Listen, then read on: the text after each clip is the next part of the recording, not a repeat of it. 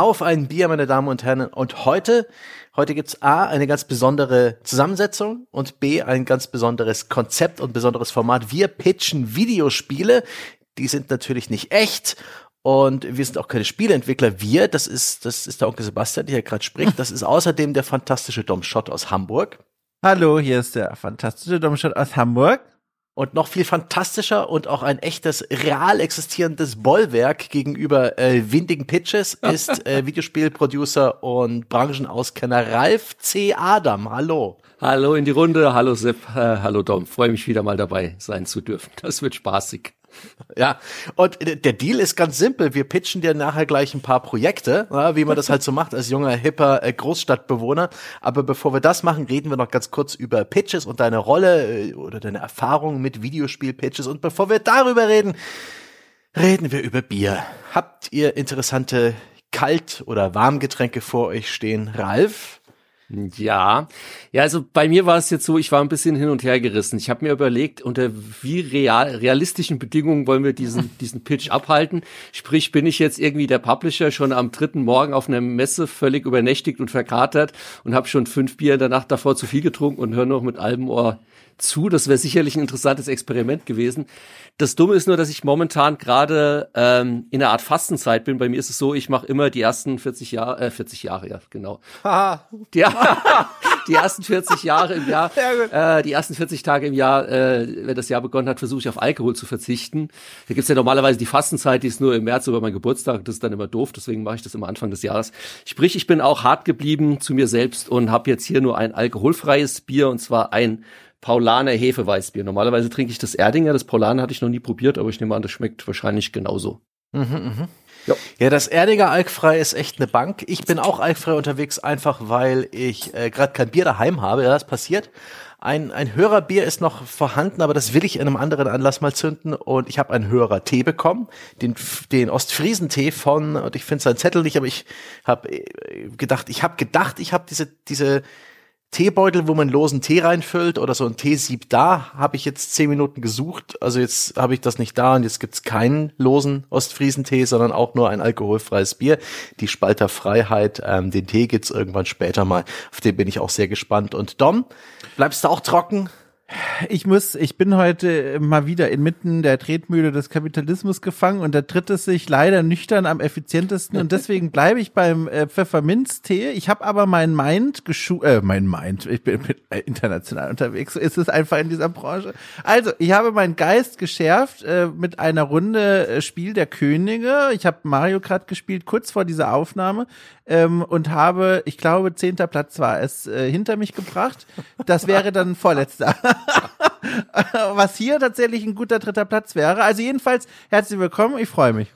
Ja, aber wunderbar. Du trinkst also deine Erinnerungen an eine Mario Kart Runde. ja, in einem ganz großen Becher Pfefferminztee, äh, garniert übrigens mit einem Wässerchen und einer Duftkerze, die ich von André geschenkt bekommen habe, in diesem Moment entzündet. Ah, kleiner, kleiner äh, Inside-Bericht, ne? Der andere hat auch mir diese Duftkerze zukommen mhm. lassen. So ein richtig großer Trog, sicherlich eine Füllmenge von einem Liter. Und dann direkt, ähm, ne, so, also ich habe, da weil ich ja gewonnen hatte beim Quiz damals ein richtiger Oschi, ähm, unerträglich.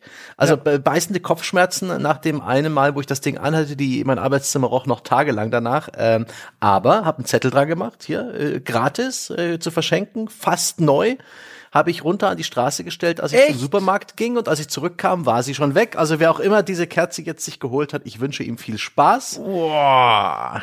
Für mich ist es leider nix, aber ich konnte sie weitergeben. Die olympische Fackel, verstehst du? Der, der kollektive Gedanke. Höher, ja. weiter, besser. Das finde ich ja, also, na gut, okay, ich verstehe die Beweggründe und dann lieber so, als dass sie weggeschmissen wird. Genau. Meine mag ich sehr gerne. Ich mag weiterhin den Geruch, ich finde die ganz toll, aber ich verstehe den, den, den Struggle damit. Ich habe ja auch Duftkerzen dieser Marke, die habe ich gekauft aus der guten Hoffnung heraus und es stellte sich heraus, nein, das, äh, da hat jemand geschlafen beim Pitch-Marathon, was die Kerzengeschmäcker anging. Oh, ja. Das ist einfach so durchgerutscht wohl. Ja, also ich, ich habe für mich festgestellt, Duftkerzen, nein, mit ätherischen Ölen komme ich klar, aber in Kerzenform brauchen die mir nicht ankommen. Aber jetzt, um das Boot mal wieder zurück aufs Thema zu heben, Videospiel-Pitches. Am Anfang äh, eines Videospiels steht eine Idee und ein Team, das vielleicht für diese Idee brennt, sonst kann das Spiel nicht gemacht werden. Und das zweite Problem ist dann Geld.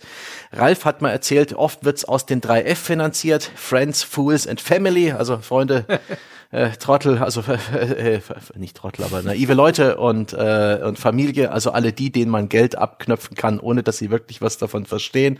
Aber spätestens, wenn diese Ressourcen ausgeschöpft sind, ja, wenn das Sparbuch leer ist, braucht ein Entwicklerstudio, groß, ob groß, ob klein, externe Quellen, ja, äh, jemanden, der ähm, äh, den ganzen Spaß finanziert. Das können Einzelpersonen sein, das können Vermögensfonds äh, äh, Fonds sein, ne? Venture-Kapital, Risikokapitalgeber oder auch ganz klassisch Publisher. Und um sich diese Kohle zu schnappen, hat man besser einen richtig guten Pitch dabei im Aktenkoffer ja? oder auf dem USB-Stick. Und dann hat man eine gewisse Zeit und muss in dieser Zeit, ja, ähnlich wie bei so einer Dating-Show, die anderen davon überzeugen, die gute Kohle herzugeben und das eigene Spiel als die beste Idee seit geschnitten Brot verkaufen. Und das ist irgendwie der Videospiel-Pitch. Ralf, hast du, du hast Erfahrung mit Pitches, aber welche und wie viele und wie lange schon? Oh Gott, viel zu viel. ähm, also ich habe ja relativ viel äh, auf Publisher-Seite gearbeitet und mhm. insbesondere da Producing und gerade, also in der Regel gibt es beim Publisher zwei Parteien, die auch dann die Pitches in erster Instanz erstmal annehmen, sei es, dass sie sie zugeschickt bekommen oder dann in der Regel eben genau in diesen legendären Pitch-Meetings auf Messen sitzen und das sind eben die Producer und oder dann haben manche Publisher noch spezielle Business Development Menschen, die das dann auch tun. Aber ich sag mal jetzt, äh, nehmen wir einfach mal den letzten Publisher, bei dem ich fest angestellt war. Das war damals Flare Games, das war ein Mobile ähm, Publisher. Wir waren sieben Producer und dann kannst du dir vorstellen, wenn du auf eine Gamescom gehst, bekommt jeder der Producer so am Tag zwischen fünf und zehn Pitches. Das heißt, du gehst dann von der Gamescom runter bei fünf Tagen, Business-Tagen und hast dann fünf mal sieben sind 35 mal fünf Tage. Also du hast immer so in der Regel zwischen 150 und 200 Pitches am Ende des Tages, von, mit denen du hm. von der Messe mindestens da wieder zurückkommst. Und da ist im Prinzip alles dabei von, da kommt einer vorbei irgendwie mit einer wirren Idee auf einem Bierdeckel bis hin zu einem perfekt aufgestellten Team mit einem spielbaren Prototypen und die brauchen eigentlich nur die Endfinanzierung für irgendwie die letzten drei Monate. Und das ist so die gesamte Bandbreite. Da bewegt sich das Ganze. Und ich habe in meinem Leben, ich habe genau im Vorfeld einfach auch mal überlegt, okay, auf wie viel großen Messen war ich denn, wenn ich bei einem Publisher war? Aber es, also die Anzahl an Pitches, die ich gesehen habe, ist auf jeden Fall vierstellig. Also das ist weit jenseits der tausend. Wow. Und umgekehrt habe ich auch schon für Teams gearbeitet und für Entwicklerstudios und war dann auch schon auf der Pitch-Seite. Das heißt, ich war dann auch schon derjenige, der dann ankam, ganz kleinlaut mit meinem kleinen Laptop und irgendeine PowerPoint-Präsentation oder irgendeinem ersten spielbaren Prototypen und habe versucht, dann die Millionen dem Publisher aus dem Kreuz zu, zu leiern. Sprich, ich kenne beide Seiten recht gut. Was mich mal da noch interessieren würde, wäre, du bist ja jetzt schon eine ganze Weile in dieser Branche unterwegs, äh, 20 Jahre plus etwa. 30, aber ähm, ja.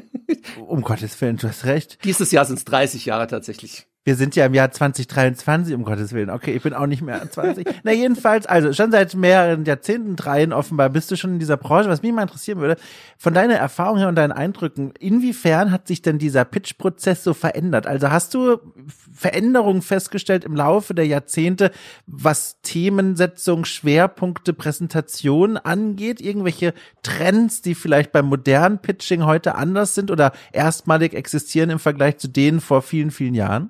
Das ist eine gute Frage. Ich glaube, wenn ich so zurückblicke, die wirklich grundsätzlichen Dinge haben sich nie verändert. Mhm. Also sowohl die Fragen, die maßgeblich gestellt werden, mit denen wir uns heute mit Sicherheit dann auch beschäftigen werden und wo ich dann nachbohre, sind am Ende immer gleich geblieben, weil am Ende des Tages geht's immer um die Dinge, okay, äh, was sind so die Core Gameplay Pillars, also quasi was macht dem Spiel am meisten Spaß? Und das ist jetzt wurscht, ob das ein 8-Bit äh, Spiel vor 20, 25 Jahren war oder halt, also die, die, die grundlegenden Dinge bleiben immer gleich. Ähm, klar, die Budgets haben sich geändert es geht auch eine andere Sache, die hört man auch immer wieder und das höre ich auch häufig dann von, von größeren Publishern und auch Entwicklerteams. Ja, heutzutage braucht man gar nicht mehr zu einem Publisher zu gehen und zu pitchen, wenn man nicht mindestens spielbare Demo hat. Das hm. stimmt so aber auch nicht. Das war eigentlich schon immer so und hängt immer stark davon ab. Sprich, je unerfahrener ich als Team bin, desto höher ist natürlich das Risiko beim Publisher, desto mehr will er sehen. Aber wenn ich ein erfahrenes Studio mit einem entsprechenden Track Record bin, dann reicht auch schon eine Grundidee. Also damals Volker Wertig, als er ankam bei, bei Joe Wood, das war weiß ich noch, der hat quasi einen Planko-Vertrag bekommen, weil er davor die Siedler gemacht hatte. Und mhm. äh, wenn heute irgendwie ein Bekannter, keine Ahnung, Sid Meier oder sonst was irgendwo hingehen würde und sagen würde, ich habe eine neue Idee, würde ihm wahrscheinlich jeder Publisher der Welt Geld nachwerfen und meint, uns reicht da dein einseitige PowerPoint, dass du Sid Meier bist, hier, nimm, nimm unser Geld, shut up and take my money. Während wenn ich jetzt frisch von der, von der Uni komme und selbst wenn ich eine Idee habe, die auf dem Papier super genial klingt, wird jeder Publisher erstmal sagen, puh, Jungs, ihr habt noch nie was gemacht, das müsst ihr uns erstmal beweisen, baut erstmal was zusammen. Also auch das hat sich nie so grundlegend geändert, würde ich sagen. Das sind immer dann so Mythen, die man immer wieder hört, aber so grundlegend ist das Pitching eigentlich immer gleich geblieben. Auch auf was du Wert, Wert legen musst, ähm, wie du an die Sache rangehen musst. Am Ende des Tages ist ein Pitching immer ein Stück weit wie ein Vorstellungsgespräch. Mhm. Also mhm. wenn du gedanklich dich quasi in einen Pitch reingehst, wie du in ein Vorstellungsgespräch reingehen würdest und genau die Dinge versuchen zu machen, beziehungsweise versuchst zu vermeiden, die man in einem Vorstellungsgespräch eben machen oder nicht machen würde, dann bist du eigentlich grundlegend schon mal gut aufgestellt. Weil das ist halt auch so was am Ende des Tages, das versuche ich Teams auch immer zu sagen, du pitchst ja nie nur dein Spiel. Du pitchst immer auch dich als Studio. Will heißen, es kann ja sein, selbst wenn du eine super Idee hast, dass der Publisher sagt, wir haben gerade kein Budget, unsere, unsere Slots sind gefüllt für die nächsten drei Jahre oder das passt jetzt gerade nicht in unser Portfolio, weil wir haben schon drei Strategiespiele. Du möchtest aber natürlich trotzdem, dass der Publisher an sich denkt, das ist aber ein cooles Studio, weil dann sagt er im besten Fall zumindest, ihr könnt, aber wir finden euch gut, kommt in, in zwei Jahren wieder, wenn ihr eine neue Idee habt oder das Spiel gemacht habt, weil so wie ihr euch hier dargestellt habt, war super und wir würden gerne in Kontakt bleiben. Oder es kann sogar noch passieren, dass der Publisher sagt, aber hört mal zu, Jungs, das passt jetzt bei uns nicht rein, aber wir hätten hier eine IP oder was auch immer, hättet ihr nicht Lust, was mhm. anderes mhm. zu machen? So ist es zum Beispiel, vielleicht mal um ein prominenteres Beispiel, äh, das ich kenne, aufzupicken, Related Designs damals gegangen.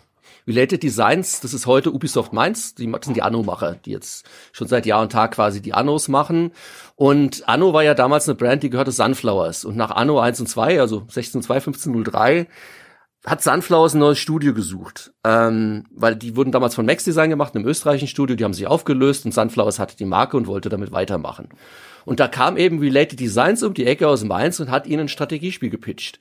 Und das Strategiespiel äh, Sunflowers war da eben nicht auf der Suche nach einem neuen, weil sie hatten ja die Anno-Brand. Aber die Art, wie Related gepitcht hat, wie sie aufgetreten sind, die Professionalität, das, was sie vermittelt haben, hat Sunflowers dazu veranlasst, hier hört mal zu, Jungs, hättet ihr nicht Bock, das nächste Anno zu machen?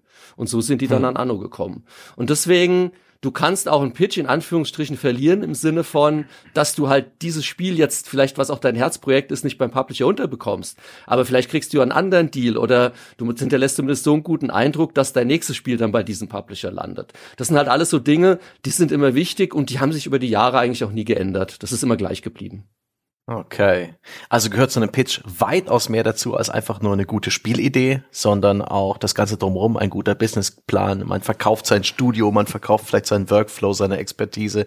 Das schränkt auch gleich ein bisschen ein, was wir jetzt gleich machen werden, wenn Sebastian, wenn Sebastian und ich, wenn Dom und ich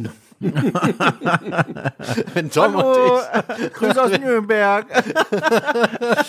wenn Dom und ich hier Projekte pitchen, weil sehr viel mehr als eine Idee und so ein paar ne, Fantasien, wie man das umsetzen könnte, haben wir nicht. Das zeigt auch ein bisschen die Krux äh, der ganzen Geschichte, dass eine Idee im, im Gaming-Bereich eigentlich an sich sehr wenig wert ist, wie du es eben gesagt hast. Es sei denn, irgendwie jemand wie ein Kojima oder Sid Meier ja. kommt um die Ecke und sagt, ich habe hier in diesem Brief eine Idee und wenn ihr mir Geld gebt, dann öffnen wir gemeinsam diesen Brief, dann wird das funktionieren. Ich ich habe das oft mitbekommen, dass ich äh, in meinen Redakteurszeiten teilweise auch Leserpost bekommen habe mit Leuten, die hatten eine Spielidee, Fans, mhm. und die wollten, dass doch diese Spielidee bitte weitergeleitet wird an äh, Spieleentwickler, weil die wäre ja schon gut. Und ich habe denn, ich habe mir nicht immer die Zeit genommen und es war auch teilweise echt ein bisschen fies, den Leuten die Luft aus den Segeln zu nehmen. Ich, oftmals habe ich gesagt, Leute, sorry, Ideen gibt's genügend in, in ja. auf der Spielewelt, die, äh, die sind eigentlich nichts wert. Ja, und das ist ein, ein, das können wir heute natürlich jetzt auch schwer simulieren, aber mhm. eine der Hauptdinge, auf die ich schaue, wenn ich auf Publisher-Seite bin, egal wie gut die Idee ist, für mich ist immer das Team das Wichtigste, sprich, ich muss glauben, nicht nur an die Idee selbst, also die muss auch stimmen, klar, wenn ich da Löcher reinbohren kann und mhm. ich äh, an dem Konzept schon sehe, dass die Idee nicht tragen wird und dass es keinen Spaß machen wird, ist es ja eh hinfällig. Aber selbst wenn ich daran glaube, ist die nächste Frage immer, glaube ich daran, dass das Team diese Idee umsetzen kann? Es ist immer die mhm. Umsetzung.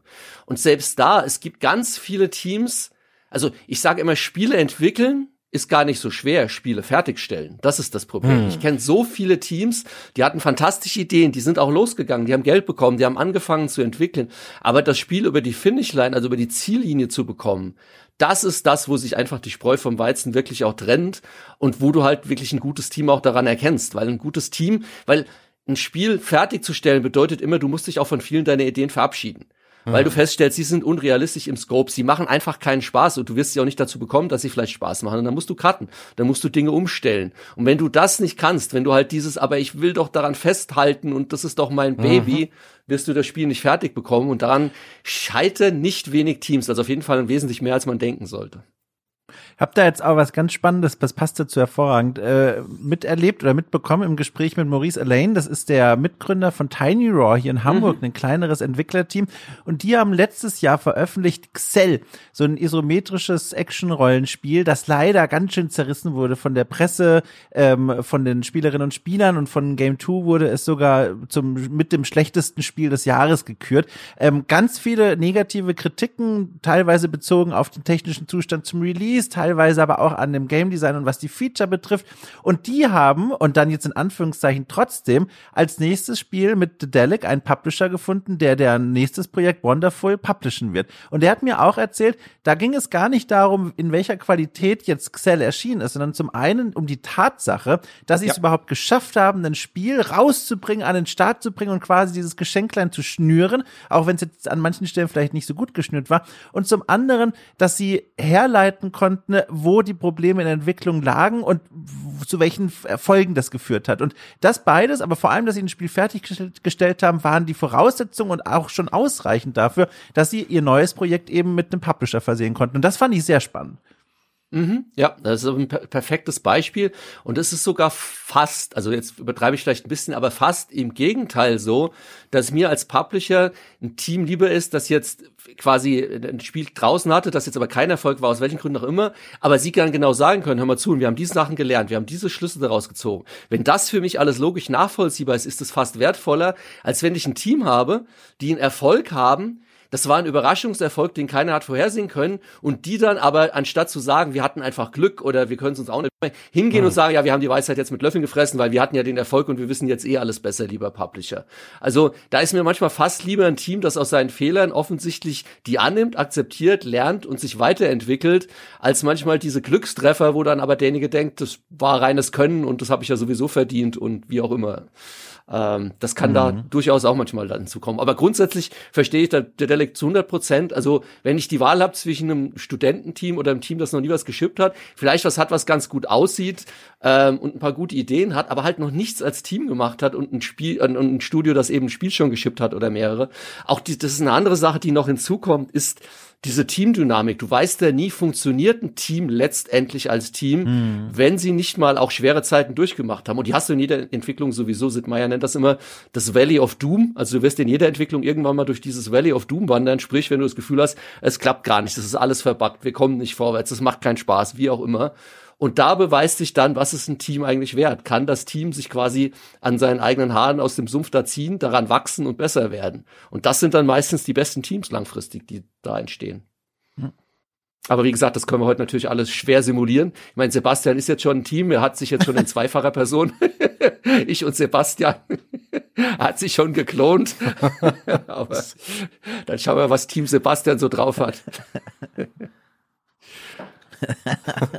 ja, also da hast du mir echt schon ein bisschen den Wind aus den Segeln genommen, äh, aber es ist halt so. Wir machen es trotzdem, ja. Die, wir, wir auch, wir, wir, wir gehen praktisch mit einem schönen selbstgekochten Eintopf ans, äh, an den Start eines Autorennens aber es wird vielleicht trotzdem ganz lustig. Nein, wir können ja trotz, äh, nochmal, der, der Teil, den wir heute machen, der bleibt ja trotzdem gleich. Als zu schauen, wie ist die Spielidee, hm. was ist das Early, Mid, End Gameplay, wie, wer, also habt ihr euch da Gedanken gemacht, habt ihr euch Gedanken gemacht, wie, was daran tragen soll, wie lange das mhm. tragen soll. Also diese ganzen Dinge rein auf das Spiel bezogen, die können wir ja trotzdem machen. Ja. Und nochmal, die am Ende des Tages, die müssen ja auch stimmen. Also es nutzt mir halt auch kein, kein Pitch, mhm. wo ich sage, ey, das Team ist cool, mit denen gehe ich abends mal ein Bier trinken, aber die Ideen, die da haben, oh mein Gott, also es bringt ja auch nichts. Es muss beides stimmen. Ich, ich, möchte ich möchte übrigens, dass jetzt folgender Kommentar von mir noch nicht mit einfließt in die Bewertung meiner Pitches. Das ist jetzt nochmal getrennter, getrennte Sektion bitte. Aber Sebastian ging es ja auch gerade so, als Ralf so stichpunktartig genannt hat, was viel wichtiger ist mit dem Endgame und was tragen soll. Dieser Blick auf das eigene Papierchen und die Suche. Ich habe plötzlich, ich habe plötzlich nasse Handflächen. Ja, ich auch. Ja. Das ist wie in der Schule damals, wenn es so kurz vor der Klassenarbeit, wenn jemand fragt, äh, hier kommt übrigens auch äh, was zum Zweiten Punischen Krieg dran und du denkst dir so, ach so eine doofe Frage und der Lehrer sagt, nee, es reicht, wenn du dich komplett mit der Römischen Republik auskennst und du denkst dir, um Gottes Willen, ich, ich habe das, ich habe keine Ahnung, ehrlich gesagt. so war das gerade.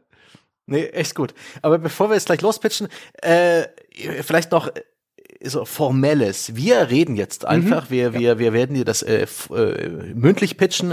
Im Vorfeld hast du uns auch mit so ein paar ähm, naja, Vorlagen und, und Anforderungsdokumenten versorgt, wie, ich weiß gar nicht, woher die kommen, von, von deiner Firma Tiger Team, aber auch von andere Dokumente, wie so ein Pitch ja. aussehen kann. Ich bin auch durchaus äh, vertraut mit mit der Art und Weise, wie Pitch-Dokumente aussehen können. Ähm, aber vielleicht kannst du äh, unseren Freunden draußen an den Geräten auch noch erklären, in welcher Form so ein Pitch dann letztendlich bei dir landet. Also konkret, wie, wie machen mhm. das die Leute auf den Messeterminen? Ja. Ich denke mal mit PowerPoint und, und, einem, und einem Laptop und so und einem kleinen Vortrag. Wie viel Zeit haben sie da in der Regel und was geben sie dir mit?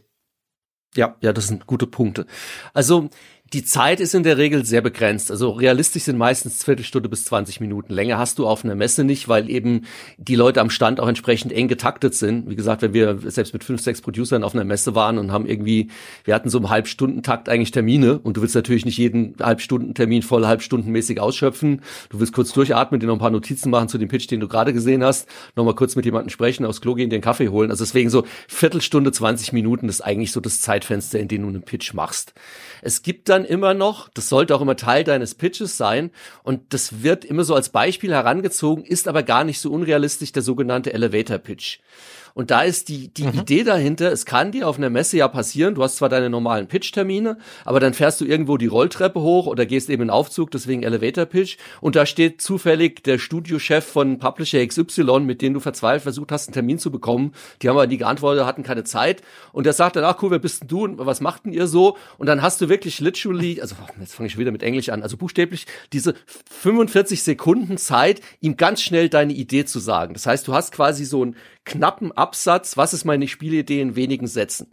Und dann denkt man so, wie häufig kommt das denn vor? Das kommt tatsächlich häufiger vor, als man denkt. Das ist mir also auch schon so gegangen. Dass hm. ich dann, wenn ich auf, auf Entwicklerseite war, dann plötzlich in einen reingerannt bin, so auf den Gang, der, ah, ich muss weiter, aber was macht denn ihr zurzeit? So, ah, wir machen ein neues Spiel. Ja, cool, was denn? Und dann machst du halt nur so bam, bam, bam, musst ihn schnell zutexten und dann geht's weiter und sagt, ja, schick mir was danach zu.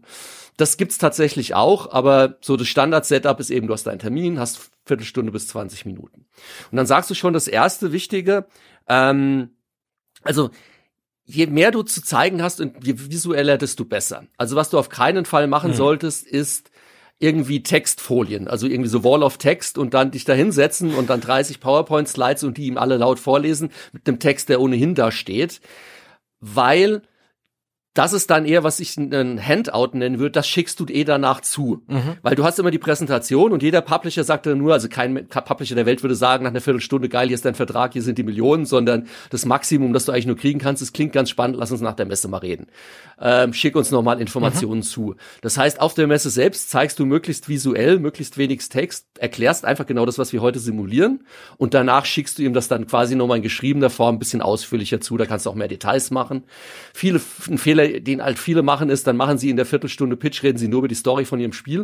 Und dann haben sie wahrscheinlich noch ein mhm. Strategiespiel, wo die Story eigentlich völlig wumpe ist und kein Mensch interessiert. Und dann sagen sie, jetzt will ich zum Spiel kommen. Der Publisher sagt ja leider ist deine Zeit um, Junge. Also immer gleich auf den Punkt kommen, was ist das Spiel? Story hat in den allermeisten Fällen nichts mit dem Spiel zu tun und wenn es ein Adventure ist, selbst dann in zwei Sätzen kurz die Story-Rahmenhandlung und dann auf das Adventure eingehen. Also das sind so immer so Kardinalsfehler, die Entwicklerteams machen.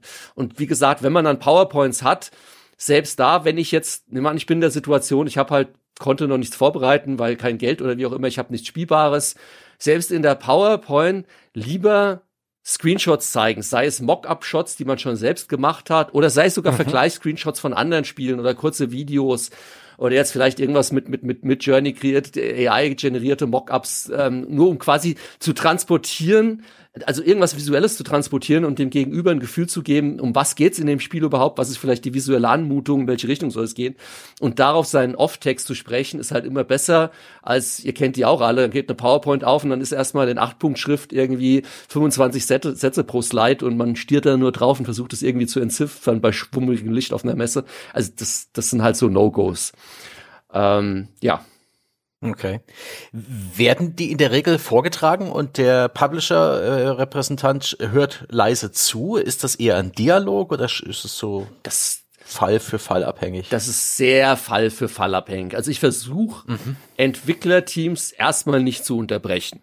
Also ich gebe ihnen mindestens erstmal fünf Minuten und schaue, in welche Richtung das geht. Wenn ich da gleich sehe, die verhaspeln sich, wie gesagt, der Punkt kommt immer wieder vor. Zum Beispiel, dass sie nach fünf Minuten immer noch über die Story reden, dann sage ich, Leute, ihr wisst schon, der Pitch dauert, geht nur eine Viertelstunde. Geht doch mal auf das Spiel ein. Was sind denn so eure, eure Core-Gameplay-Mechaniken? Was, was soll, macht das Spiel denn besonders? Warum soll ich jetzt das spielen anstelle von XY? Was sind da eure Ideen? Also da, dann versuche ich sie schon so ein bisschen in eine Richtung zu lenken.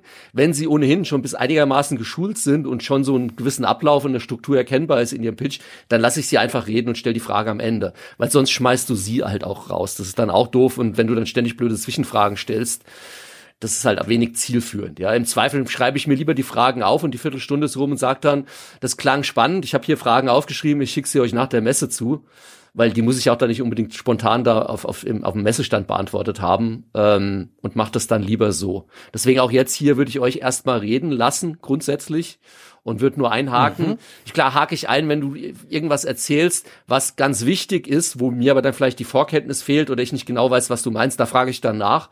Aber ansonsten würde ich euch jetzt erstmal reden lassen. Okay, krass. Und der, derjenige, der nicht pitcht, der hält sich dann wohl wie so ein Bademeister einfach mal raus, oder? Wahrscheinlich. Da ist, gibt's ja nichts einzu, Zunächst. Einzujubeln, genau. Ich würde sagen, zunächst, da es ja keine echten Pitches sind, da wir hier so ein bisschen spielen, ja, hier mit Schwimmflügeln im Nichtschwimmerbecken, ähm, äh, tun wir bloß so, als könnten wir schwimmen. Deswegen würde ich das jetzt gar nicht mal so hart sehen, Dom. Ähm, ich würde auf jeden Fall jetzt auf Hänseleien und sowas verzichten und, und Oh, den mich. Anfangspitch auf jeden Fall ein bisschen durchgehen lassen, aber wenn ich dann Interesse habe oder auch ne, ein bisschen ein bisschen des Teufels Advokaten spielen, ja, ähm, dann dann werde ich das auf jeden Fall tun oder bist auch du herzlich eingeladen, insbesondere weil ich äh, na, da, also eins meiner eins meiner Szenarien ist eins, wo du dich besser auskennst als ich. Dann würde ich doch einfach mal Nur so viel. Dann würde ich doch einfach mal Ralf als Experten fragen. Wir haben jetzt jeweils äh, zwei Pitches vorbereitet, Sebastian und ich. Einer, wir haben es ja schon gesagt, der sehr nah, also nach unseren Möglichkeiten nah an den Marktbedingungen sind. Und der andere, der wirklich der komplett freie Fantasiekopf ist. Ralf, was wünschst du dir denn, womit soll denn Sebastian anfangen? Das ist eine gute Frage. Erstmal frei gehen und dann, boah, I have no clue. Hm. Ich würde sagen, vielleicht Also- mit dem Realistischen erstmal anfangen. Wäre jetzt mal. Ja. Ja. Werde ich lieber machen. Äh, Das ist auch weiter vorn in meinem Dokument. Das heißt also auch, ich beginne. Ich hätte gedacht, wir werfen eine Münze oder sowas, aber ich kann gern loslegen. Und würde jetzt mal. Sorry, ganz kurz, ihr habt ein, äh, da geht's dann schon los. Auch das gibt es, einen super schlecht vorbereiteten Publisher für euch. Ich stelle nämlich gerade fest, ich wollte mir meine Notizen nicht mittippen, weil das hört man dann so, sondern handschriftlich und mir, ich muss gerade mal meine Post-its holen. Die sind in Reichweite, aber eine Sekunde. Das machst du. Äh, Während, Gar kein Problem, lieber Publisher. Nimm dir alle Zeit. wäh- währenddessen. Ja, nehmen Sie sich jetzt Zeit. Jetzt, Alter, jetzt bin ich gerade hier noch, ich überlege gerade, ob ich alles über den Haufen werfe, ja. Ob ich jetzt schnell noch tippe ohne Ende. Ich habe wirklich, ich habe Angst.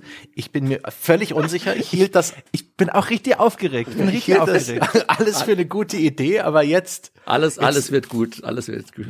Richtig anstrengend. Und wir, wir zeigen jetzt auch mal, ne, was der, der Spieleredakteur, man kann ja annehmen, Oh der hat nein. ein bisschen Kompetenz, aber wir werden heute die Maske, ja, wie bei Scooby-Doo, die Maske da runterreißen und feststellen, du bist ja gar kein Profi, du hast ja gar keine Ahnung. Ich bin gespannt. Also, Ralf, So, Herr Stange, Sie kommen also vom Studio XY. Dann legen Sie mal los. ja, äh, Stange Wurstwaren und Brauerei, ähm, ja, mein, mein Cousin, der hat, der kennt sich mit Computern aus und wir haben da mal eine Idee. Nee, folgendes, also einfach als ein, äh, ein machbares Projekt von der Studenten, von ein paar Studenten, die frisch runter sind ähm, und jetzt äh, mit Games was machen wollen. Das ist so der Fokus, den ich mir gesetzt habe.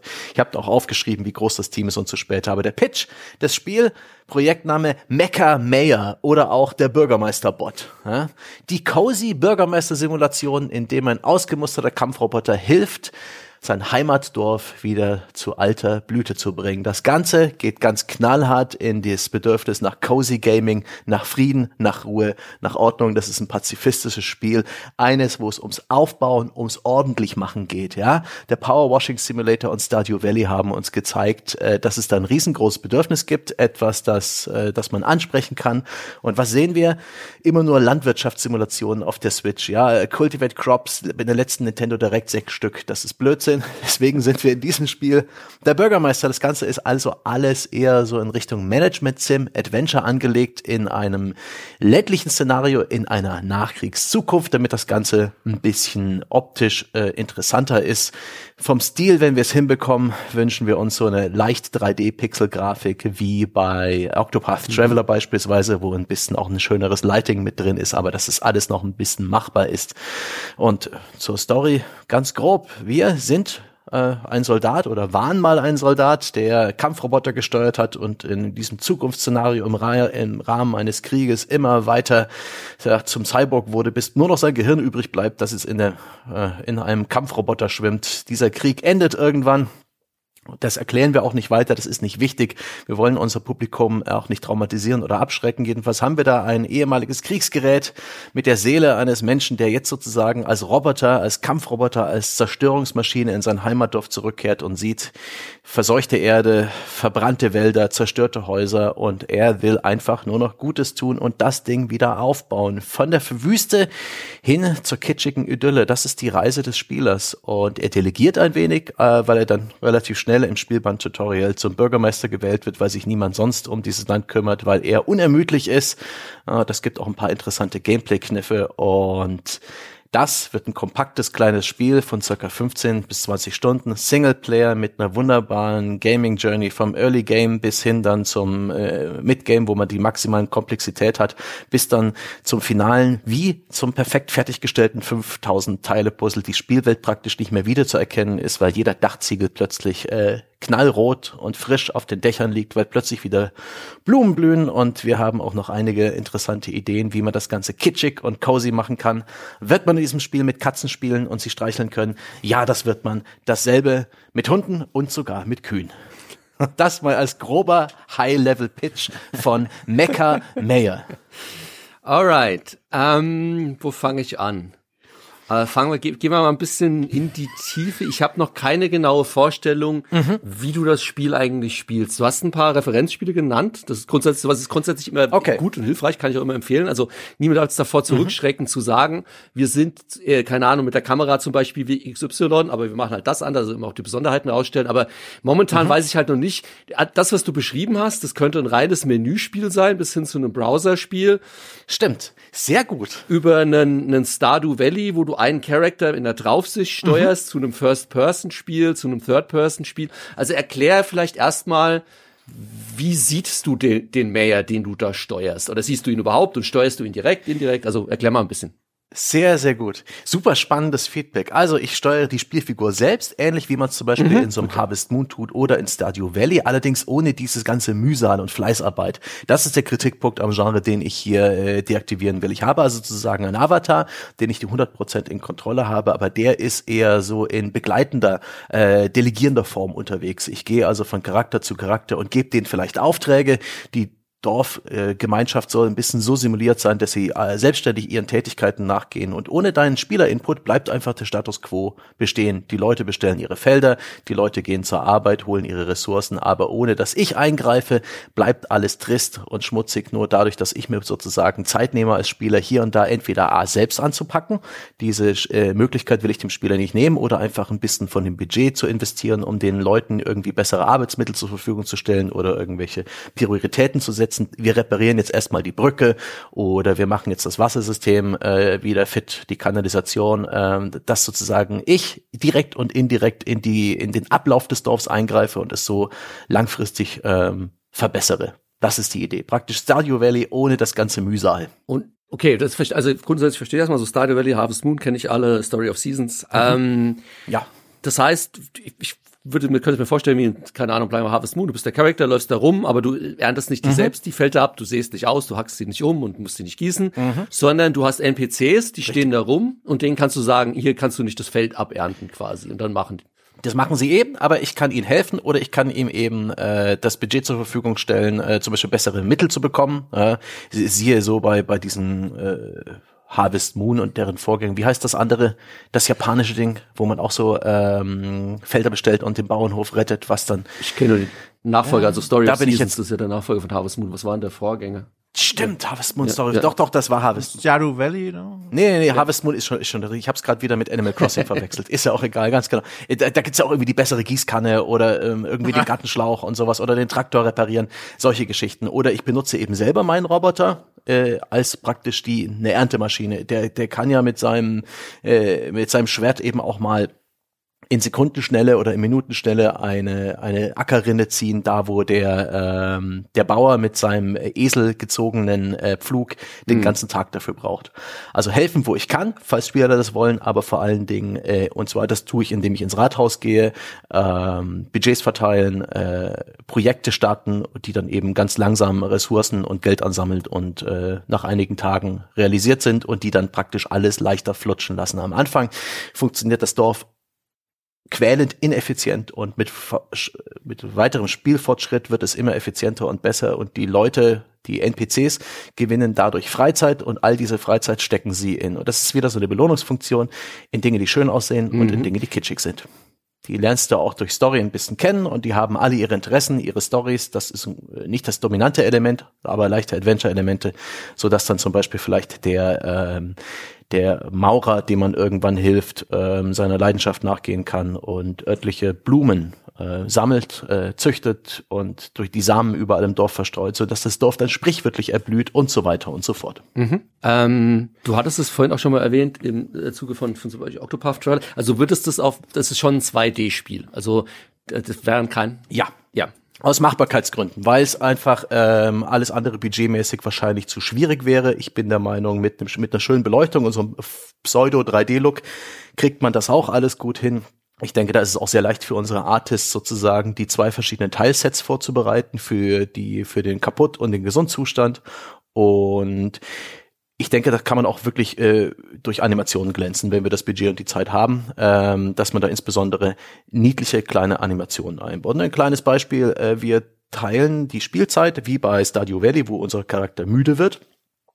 Äh, müssen wir auch irgendwann den, den Spieltag beenden. In, in diesem Fall ist es so, dass unser Bürgermeister, der ein Roboter ist, mit seinem eingebauten Reaktor die Stromversorgung fürs Dorf herstellt und deswegen jeden Tag auf dem Dorfplatz ähm, endet, wo er sich dann praktisch in das äh, Elektrizitätsnetz reinhängt und dann gehen in den Dörfern überall die Lichter an in einer schönen Lichtstimmung und ähm, er bleibt dann einfach da, weil er das tun muss und je mit weiterem Sp Spielfortschritt bekommt er immer mehr Gesellschaft durch zum Beispiel Hunde, Katzen, Kinder, die mit ihm spielen, ja, eine schöne Belohnung und alles auch ein schöner Schritt. Später, wenn die Stromversorgung wieder hergestellt ist, wenn das äh, Staudamm wieder repariert ist, das Wasserkraftwerk, hat man dann plötzlich auch das Nachtgameplay, eine ganz spannende Sache fürs Endgame. Ähm, ich kriege auf jeden Fall immer klareres Bild vor Augen, das ist schon mal gut, ähm, positiv.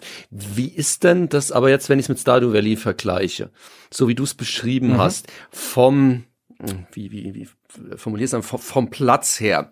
Weil wenn du jetzt sagst, du hast quasi eine Dorfgemeinschaft und die bewirtschaften alle Felder. Ich meine, bei Stardew Valley bist ja du, du hast dein eigenes Feld und dann gehst du ins Dorf, das ist aber schon relativ klein und die Dorfbewohner rennen da ja einfach nur mehr oder weniger rum.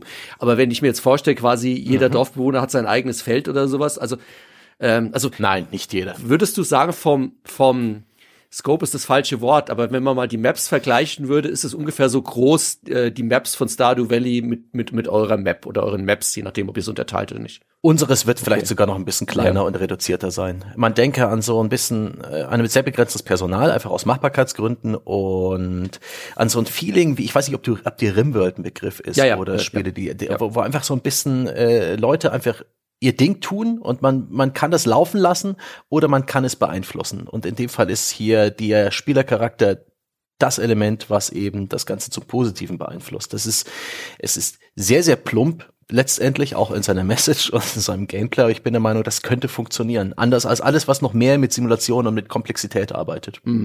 Da wird auch viel Augenwischerei und Look und Trug und Smoke and Mirrors dabei sein. Normal, if you can't make it, fake it. Völlig legitim. ähm, wie ist denn das, ähm, zwei, zwei Fragen. Zum einen, wie ist denn das mit dem Ökosystem. Mhm weil du hast du da einen Markt und an wen verkaufst, es ist fast eher ein narratives Ding, aber ich meine, es ist, machen die alles zur Selbstversorgung und essen die das dann auch selbst auf? Oder wie kommt Geld rein? Und wenn Geld reinkommt, also ich meine, du würdest die Leute auf die Felder schicken, dann würden die Sachen haben und die würdest, verkaufst du die dann am Markt, kriegst dafür Geld und kannst dann schönere Häuser bauen, sage ich mal platt gesagt? Oder wie, wie ist das denn? Anfangs ein geschlossenes System, das man später sozusagen an den größeren Markt anschließt. Da bin ich mir ehrlich gesagt selber noch nicht so richtig sicher, inwiefern die in Anführungszeichen Regierung oder Gesellschaft ähm, daran teilnimmt. Aber die Idee ist ja deswegen, dass man in so ein, in ein, ein Dorf zurückkehrt, das praktisch Gott mhm. verlassen und vergessen ist, das, äh, das vor sich selbst rumwurschtelt und wo man dann erst später sozusagen den externen Einfluss, ein, Einfluss reinbringt. Es, natürlich, es gibt Steuergelder und so weiter und darum geht es auch, die, die zu benutzen. Ja, ähm, und wie ist es mit ähm, dem Management, also den, den, den, den, den Farmteil, sehe ich komplett, verstehe ich und alles. Hast, habt ihr eine genaue Vorstellung schon zu dem Management-Teil? Also du sagst ja, du kannst dann ins, ins Rathaus gehen und dann Gelder verteilen oder sagen, was wird als mhm. nächstes aufgebaut oder verschönert. Habt, habt, hast du ein ungefähr, ist es dann eher in Menüs oder ist, wird es dann auch alles relativ direkt äh, sein, dass du dann auch zu dem Haus hingehst und draufklickst und es umwandelst oder habt ihr euch da schon Gedanken gemacht? Ähm, eine, eine Linse, die man sozusagen über das Rathaus aktiviert, wo dann color-coded die Spielwelt zu sehen ist, ähm, mit äh, rot markiert alle Baustellen, die es gibt und äh, simple, äh, stark reduzierte so äh, Wirtschaftsansichten, ne? so eine ganz simple Buchhaltung mhm. mit Eingaben, äh, Einnahmen und Ausgaben und eben diese Linsen, die dir zeigen, wo es noch Sachen zu tun gibt und simple cursor-bediente Optionen einfach Probleme generell, ob das jetzt zum Beispiel ein vergifteter Fluss ist oder ja. ähm, Trümmer, äh, dass man die einfach anklickt und sozusagen Rimworld ähnlich vielleicht äh, Arbeitsaufträge vergibt. Mhm. Hat das Spiel ein klares Endziel, sage ich jetzt mal, so wie bei, bei Stardew Valley, wo du dann heiratest? Also ist bei euch quasi dieses Dorf, ja. wenn es wiederhergestellt ist, kommt dann quasi 100 Prozent. Ja, ja, wer auch immer gratuliert dir. Ja. 100, äh, der praktisch eine Art 100% Anzeige, wenn alles erledigt ist, wenn wirklich das letzte Stück, die letzte Erdkachel, die äh, irgendwie zerstört, verseucht ist, endlich ähm, rausgehoben und weggebracht wurde und durch neuen Humus ersetzt ist, wenn die letzte Mauer wieder steht, ähm, dann endet das Spiel. Hm. Wie lang schätzt du, was, was habt ihr für eine Spieldauer ange, anvisiert, grob? Äh, 10, okay. 15 bis 20 Stunden. Mehr äh, ist, denke ich mal, nicht realistisch. Und das Ding ist generell eine schöne Plattform für Erweiterungen. Das, das wollen wir auch im Early Access äh, erscheinen lassen, sobald der Basic Gameplay Loop steht und praktisch der Spieleinstieg sowie das Midgame stehen. Und das ist auch etwas, was man nach dem Erreichen der uns ak unsere aktuell gestellten Ziele, wenn es erfolgreich sein sollte, eigentlich praktisch unendlich erweiterbar ist. Ähm, und Stichwort Replayability, also in den vorhandenen, jetzt ohne DLCs und Erweiterungen, äh, wird es einen Grund geben, dass wenn ich es einmal durchhabe und wenn ich auf die DLCs warte, es nochmal spiele, weil ich Sachen anders machen kann oder ist es dann doch dahingehend relativ linear? Also bei Stardew Valley kann ich mir zumindest überlegen, okay, dann werbe ich jetzt mal um einen anderen, anderen Partner oder so, aber habt ihr da was drin oder? Nicht geplant, einfach aus Machbarkeitsgründen und ich bin der Meinung, Replay Value wird überbewertet. Ja, aus meiner persönlichen Sicht, aus den langen Jahren als Spielredakteur weiß ich, dass die Frage eine Verlegenheitsfrage ist, ja, und dass es völlig egal ist. Ja? Das Ding muss erstmal verkauft werden und ich bin der Meinung, man kann da vielleicht später was mit halt verschiedenen äh, äh, kosmetischen und optischen Entscheidungen tun. Ja, wie wie hätten Sie es gern? Bürgermeister könnten die Leute fragen, ja, mache ich die äh, horizontal oder vertikal, ja, und äh, welches Muster hätten Sie denn gerne in den Kacheln? Da kann man sicherlich auch billig irgendwelche Entscheidungen reinbauen, aber aktuell habe ich da nichts geplant. Okay. Gut, dann habe ich an der Stelle erstmal keine weiteren Fragen. Ähm, klingt auf jeden Fall nicht unspannend. Ähm, schickt mir die Unterlagen danach mal zu. Was ich, was ich dir jetzt an der Stelle schon als Feedback mitgeben kann, und dann gebe ich dir gleich das, das Ralf Sebastian Feedback. Ich spreche jetzt noch als Publisher. Ähm, also manches würde ich auch tatsächlich in beider Form so geben. Also ich würde auch immer sagen, wenn mir ein Pitch an sich gut gefallen hat, also was mir gut mhm. gefallen hat, ist, dass ihr oder dass du es geschafft hast, tatsächlich das Spiel vor meinen Augen entstehen zu lassen. Also ich verstehe das Spiel, ich weiß, mhm. was ihr davor habt. Ähm, als Publisher würde ich noch sagen, ich sehe zwei Risiken. Ähm, das eine ist, das ist aber auch vor allem aus Erfahrung, auch Farmspiele haben es in sich. Also man unterschätzt die leicht, da mhm. steckt mehr dahinter und, und man ja, braucht da länger, ich. als man, man, man denkt, man braucht. Ja. Und da wird aus einem Wirtschaftssystem statt einem Jahr schnell mal zwei Jahre. Also das ist aufwendig. Äh, ist nicht, un, ist nicht unschaffbar. Mhm. Es ist auch für ein kleineres äh, ähm, Studio sicherlich ein interessantes Spiel und ein machbares Spiel.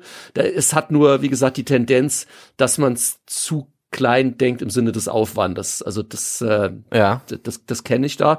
Und das andere ist, das ist dann eher ein, ein Vermarktungspunkt, den müsste ich dann als Publisher klären. Ähm, ich verstehe, wo du hin willst im Sinne von der Zielgruppe. Und ich glaube, das Endspiel mhm. erreicht dann auch das, das, weil du hast immer wieder gesagt Cozy. Und Cozy Games sind mhm. ja sowas wie Stardew ja. Valley, wie Animal Crossing, wie Harvest Moon, wie sie alle heißen. Du fängst aber halt sehr Fallout-mäßig an. Das heißt, du hast, du hast viel Verstehe, erwähnt von verbrannte ja. Erde und verseucht und alles Katastrophe und du Aha. bist ein kriegsgeschädigter ja. Roboter. Also alles Dinge, die jetzt erstmal ja. genau das Gegenseite, die, die Gegenseite des Blattes, die Checkboxen checken. Ähm, das heißt, das wäre dann von der Vermarktung her nicht ganz trivial. Es kannst du auch immer argumentieren, ist aber das Coole. Oh. Aber du sprichst halt am Anfang mit, mit Screenshots oder so, oder auch wenn du mhm. in das mhm. Spiel reinkommst, ist es für einen Cozy Gamer, Gamer erstmal ein What the fuck, ich wollte hier kein Frostpunk spielen, wo bin ich denn hier gelandet? Das wäre unter Umständen ein Risiko, gerade bei der Vermarktung, wo man mal drüber nachdenken könnte. Das ist kein unlösbares Problem, aber es ist auch nicht ganz trivial. Nee, super. Das war hochspannend. Also äh, danke für den fürs Feedback, lieber Herr Publisher. Ja, und jetzt nochmal so unter, also dein, dein Pitch war echt super, muss ich sagen. Also war gut vorbereitet. Du hast am Anfang gemerkt, das ist genau dieses, du musst immer versuchen, am Anfang sofort bei dem Publisher erstmal ein Bild zu verankern, was, was machst du? Wie ist die Kamera? Hast mhm. du eine Spielfigur? Bist du in Menüs? Weil, weil sonst, ja. weil du halt die ganze Zeit erzählt, nicht so, ja, aber was, was bin ich denn? Also was steuere ich denn? Steuere ich ein Rennboot? Äh, schaue ich auf eine Stadt? Spiele ich in Anno-Perspektive? Habe ich einen Charakter? Das sind, das sind so, aber an sich bei Nachfragen wusstest, also du hattest ja das Bild, du hast es nur nicht am Anfang transportiert. Ja. Das ist echt witzig. Die, äh, die, die, diese, was du mir gerade erzählt, dass man praktisch in seinem Kopf ein Bild hat von dem Videospiel und das musst du aus deinem Kopf raustun und in ja. bestmöglicher Form in andere Köpfe reintun, mhm. mit möglichst wenig Übersetzungsfehlern und, und Übertragungsfehlern. Das ist ein interessanter Punkt. Und deswegen, ja, Super, daran habe ich überhaupt nicht gedacht. Ja, ich weiß gar nicht, ob ich es irgendwo stehen habe, wo, wo die Ansicht und? ist und so weiter. Ich habe noch mir Gedanken gemacht, welche Engine man nutzen könnte. Welchen Budget habe ich übrigens 500.000? Ja, sechs Leute, zwei Artists. Aber Zwei Jahre mit sechs Leuten, ne? Also wenn, wenn das Spiel, so wie du es mir gepitcht hast, würde ich sagen, mindestens eine Million. Oh, sehr gut. Wenn, okay. wenn du das alles mit dem machen willst, mit dem Wirtschaftssystem okay. dahinter und sowas. Weil das Problem ist, was du unterschätzt bei dem Spiel, die, die Art ist nicht das teuerste an dem Spiel der, die, die Codezeit ist das teuerste. Mhm. Du brauchst dafür mindestens mhm. zwei bis drei gute Coder oder halt entsprechende Mannjahre und die, die, die kosten halt alleine, ja. Das ist halt immer das Ding, das, das äh, sehe ich auch immer wieder, auch bei Publishern, die dann sagen, ja, aber hier der Stardew Valley hat das doch völlig alleine gemacht oder hier, keine Ahnung, Short Hike, der Typ hat es doch in einem Jahr gemacht.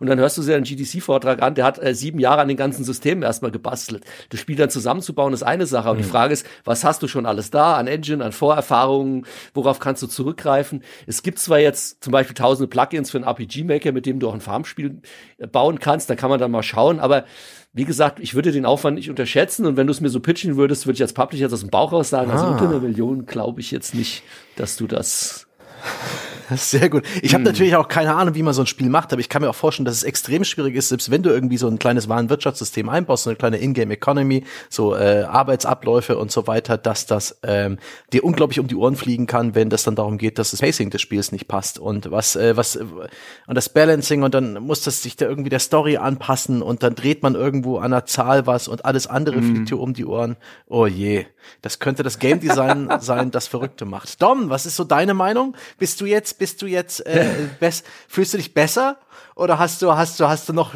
nässere Hände bekommen?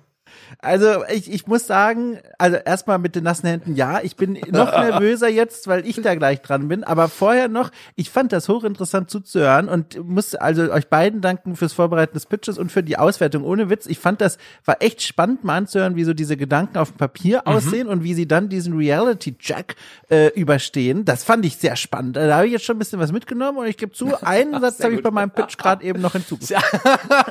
du spielst, du hast quasi draußen gewartet gewartet und hast schon gehört in dem Raum, was da so passiert. Ja, genau. Last Second Änderungen. Sehr gut, so muss das sein. Ja, genau. Stimmt. Also, wenn ja. du jetzt, jetzt, wenn du jetzt nicht erklärst, wen man spielt und aus welcher Perspektive relativ früh, dann gibt's aber mal mit dem Lineal auf ja. die Finger. Ein, ein, einen letzten Punkt hätte ich noch. Ah. Ähm, das war, gut, würdest du wahrscheinlich so auch nicht machen, im, im, im echten Pitch-Gespräch, wobei ich kenne das halt auch von vielen Entwicklern. Du hast am Anfang so ein bisschen so, ja, die machen das ja alle scheiße und Stardew Valley und das ist kacke und wir machen das ja alles viel besser. Versuch sowas immer immer zu, zu sagen, ey, wir finden Stardew Valley ein geiles Spiel und wir wollen das jetzt so und so machen. Wir denken, das ist ein cooler Ansatz, um das anders zu machen, ist immer d'accord, aber machen nie andere Spiele, andere Publisher schlecht. Ähm, Verstehe, natürlich. Das ist alles eine Gemeinschaft. Wer weiß, mit wem man irgendwann mal zusammenarbeitet das ist es und es vor allem, also was noch schlimmer wäre, wäre, wenn du reinkommst und sagst, ja, ich war gerade bei dem anderen Publisher, den, aber das sind alles Deppen und die raffen das eh nicht. Also ganz schlecht ist über andere Publisher schlecht ah. zu reden, weil das hinterlässt sofort bei mir, ja, du gehst aus der Tür raus und erzählst dann dem nächsten Publisher genau dasselbe über mich oder wie. Plus, die Publisher unterhalten sich alle untereinander. Also die sagen dann abends auch beim Bier im ja, Hilton klar. oder Marriott hier, war bei euch auch da der Sepp, oh Mann, hat er bei euch gelästert? Ja, euch hat er auch gelästert. Also das ist super. Ey, das ist ja super wertvoll. Ich meine, ich habe nie vor, so ein Spiel zu produzieren. Ich kriege jetzt so äh, praktisch Stresspickel bei dem Gedanken daran und mit diesem ganzen Pitch hier. Aber ich würde sagen, dieser, dieser Podcast mhm. bekommt den Tag Bildung. Ja? und äh, äh, zum Schluss, ich, ich weiß nicht, ist das etwas, was irgendwie, äh, was, äh, was du vielleicht auch siehst irgendwo? Äh, ich bin auf diesen Pitch gekommen durch eben die Popularität des Powerwashing Simulators, das Bedürfnis ja. nach ähm, Dinge ja. in Ordnung bringen, Dinge sauber machen. Und jetzt ist auch neu rausgekommen und ich glaube gar nicht mal so schlecht bewertet auf Steam der World War II Rebuilding Simulator, praktisch Trümmerfrauen das Spiel. Also da geht's ja auch um nicht bloß darum, Trümmer zu beseitigen, sondern auch irgendwie in so einer Janky-Simulation irgendwelche Ruinen mit mit mit schwerem Gerät platt zu machen und praktisch Fabriken wieder aufzubauen. Also das äh, das ist irgendwie, ein, ich glaube, da ist eine Nische, da ist ein unbedientes Potenzial Potenzial äh, an Spielen, die einfach so ein bisschen uns an der Stelle kitzeln, wo es plötzlich symmetrisch wird, wo man äh, alles schön stapelt, so ein bisschen wie auch dieses Unpacking. Genau, das kam mir so spontan auch in den Sinn tatsächlich, ja. Dieses Spiel, wo man Umzugskartons auspackt und ja, also dass, dass, dass man in diesem Revier definitiv noch äh, Platz hat für, für ein paar Spiele, die sich da behaupten können. Unbedingt. Es geht ja auch einher mit dem, mit dem Grund, grundsätzlichen Ding von diesem Landwirtschaft und bearbeiten. Ich meine, wie viele mhm. in den Landwirtschaftssimulator dann versuchen dann ihre ihre Felder wirklich als als wären sie mit dem Lineal gezogen und haben dann einen, einen Heiden Spaß daran, das das wirklich mhm. 100 Prozent akkurat hinzubekommen. Ich, ich, ich, manchmal komme ich mit dem Klischee an, das steckt wahrscheinlich vor allem in uns Deutschen drin, aber dann sehe ich bei meinen amerikanischen Freunden, das ist genauso. Das ist scheinbar ein menschliches Urbedürfnis, für Ordnung zu sorgen. Ja.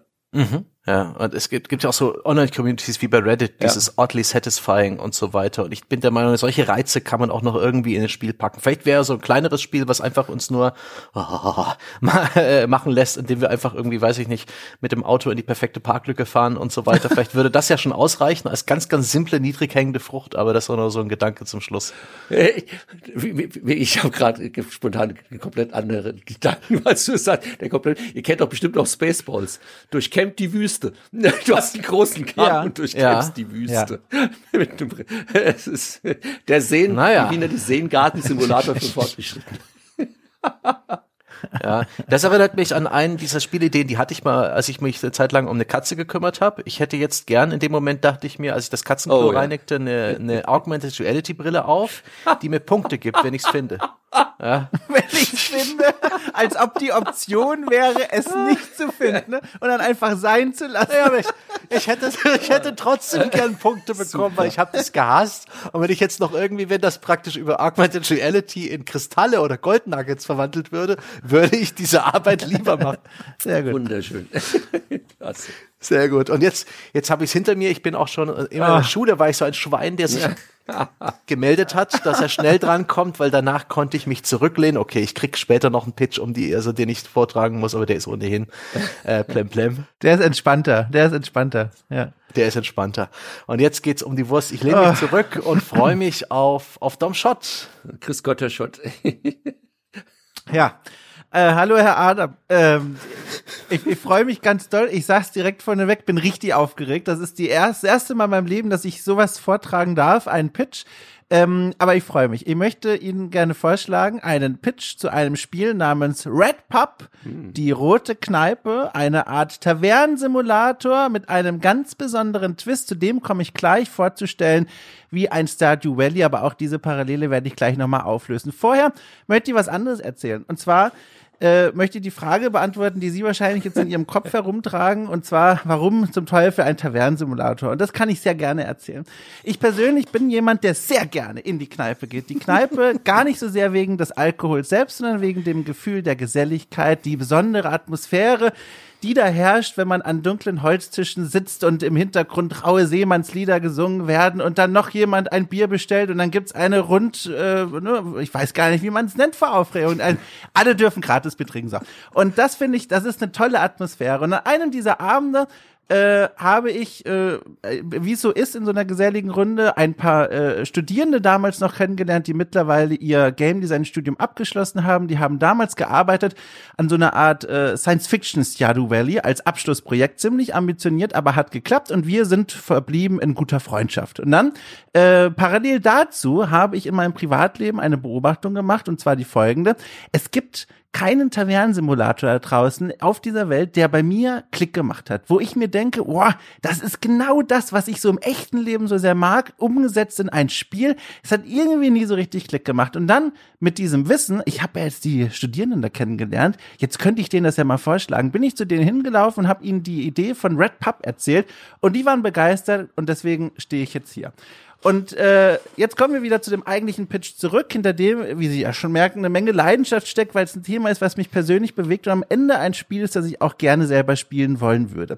Es ist ein Spiel, das angesiedelt ist in einer Fantasy-Welt, beziehungsweise genauer gesagt in einer Fantasy-Grenzstadt an der Grenze zwischen zwei Reichen, dem Reich der Menschen und dem Reich der Orks, in dem es kurz vor Beginn des Spiels einen großen Krieg gegeben hat. Der wurde beigelegt, aber diese Grenzstadt, die hat äh, ganz schön unter diesem Krieg gelitten. Viele Häuser wurden zerstört. Die Menschen sind wieder dorthin zurückgekehrt und leben jetzt mehr oder weniger in den Ruinen und Bruchbuden nach diesem Krieg.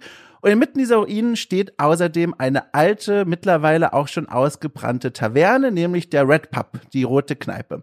Und wir, wir haben diese Kneipe von unserem Opa, der sich zur Ruhe gestellt hat, äh, gesetzt hat, wie auch immer, was er gemacht hat, äh, geerbt und jetzt ist unsere Aufgabe, ne toll, alles klar, wir versuchen einfach das Beste aus dieser Taverne rauszuholen. Und dieses, der Spielablauf, der sich jetzt, ab jetzt quasi ab Minute eins offenbart, lässt sich in drei Phasen einteilen. Zur Orientierung nenne ich das einfach mal Early Game, Mid Game und Endgame. Ähm, und ich fange an natürlich beim Early Game. Da beginnt es erstmal die eigene Kneipe einzurichten. Das ist gar nicht so komplex, wie es vielleicht klingen könnte. Wir denken eher so an an ein Sims Lite. Es geht also darum, oder vielleicht ein Pizza Connection aus früherer Zeit, Pizza Syndicate und sowas. Äh, es geht darum, äh, wo möchte ich wie viel Tische hinstellen, wie ordne ich die Stühle an, wo soll eigentlich der Tresen für die Kneipe stehen, soll es eher eine hellere oder eine dunklere Kneipe werden. Und einhergehend mit der Einrichtung stelle ich außerdem eine ganz simple Tageskarte zusammen. Also wie sieht das Hausbier aus, wie kann es gebraut werden, welche drei Mahlzeiten stelle ich auf den Tisch. Das passiert alles im Early Game, dann öffne ich die Kneipe und hoffe, dass jetzt die ja mittlerweile im Frieden zusammenlebenden Orks und Menschen diese Kneipe an, äh, für sich entdecken und dann da reinspazieren. Wir erinnern uns, wir sind ja in dieser Grenzstadt und dann äh, schön äh, trinken und essen und ihr Goldstück natürlich in meinem Tischlein zurücklassen. So. Das heißt, dieser Betrieb läuft so langsam an und jetzt kommen wir ins Midgame. Jetzt wird's nämlich besonders interessant. Mit dem Spielfortschritt wachsen jetzt nicht nur die Ausbaumöglichkeiten der Taverne, also man kann das Menü erweitern, äh, man kann die Einrichtung erweitern, sondern man kann sich auch beginnen, ein ich nenne es mal, eigenes Ökosystem in dieser Taverne zu schaffen. Was ich damit meine ist, alle Orks und alle Menschen tragen besondere Vorzüge mit sich, was sie gerne essen und was sie gerne trinken. Und wenn man sich beginnt dann nach diesem überstandenen Early Game zu konzentrieren auf eine der beiden Kaufgruppen, kann man höhere Gewinne rausschlagen, verdrängt aber damit natürlich auch die andere Gruppe aus der Taverne.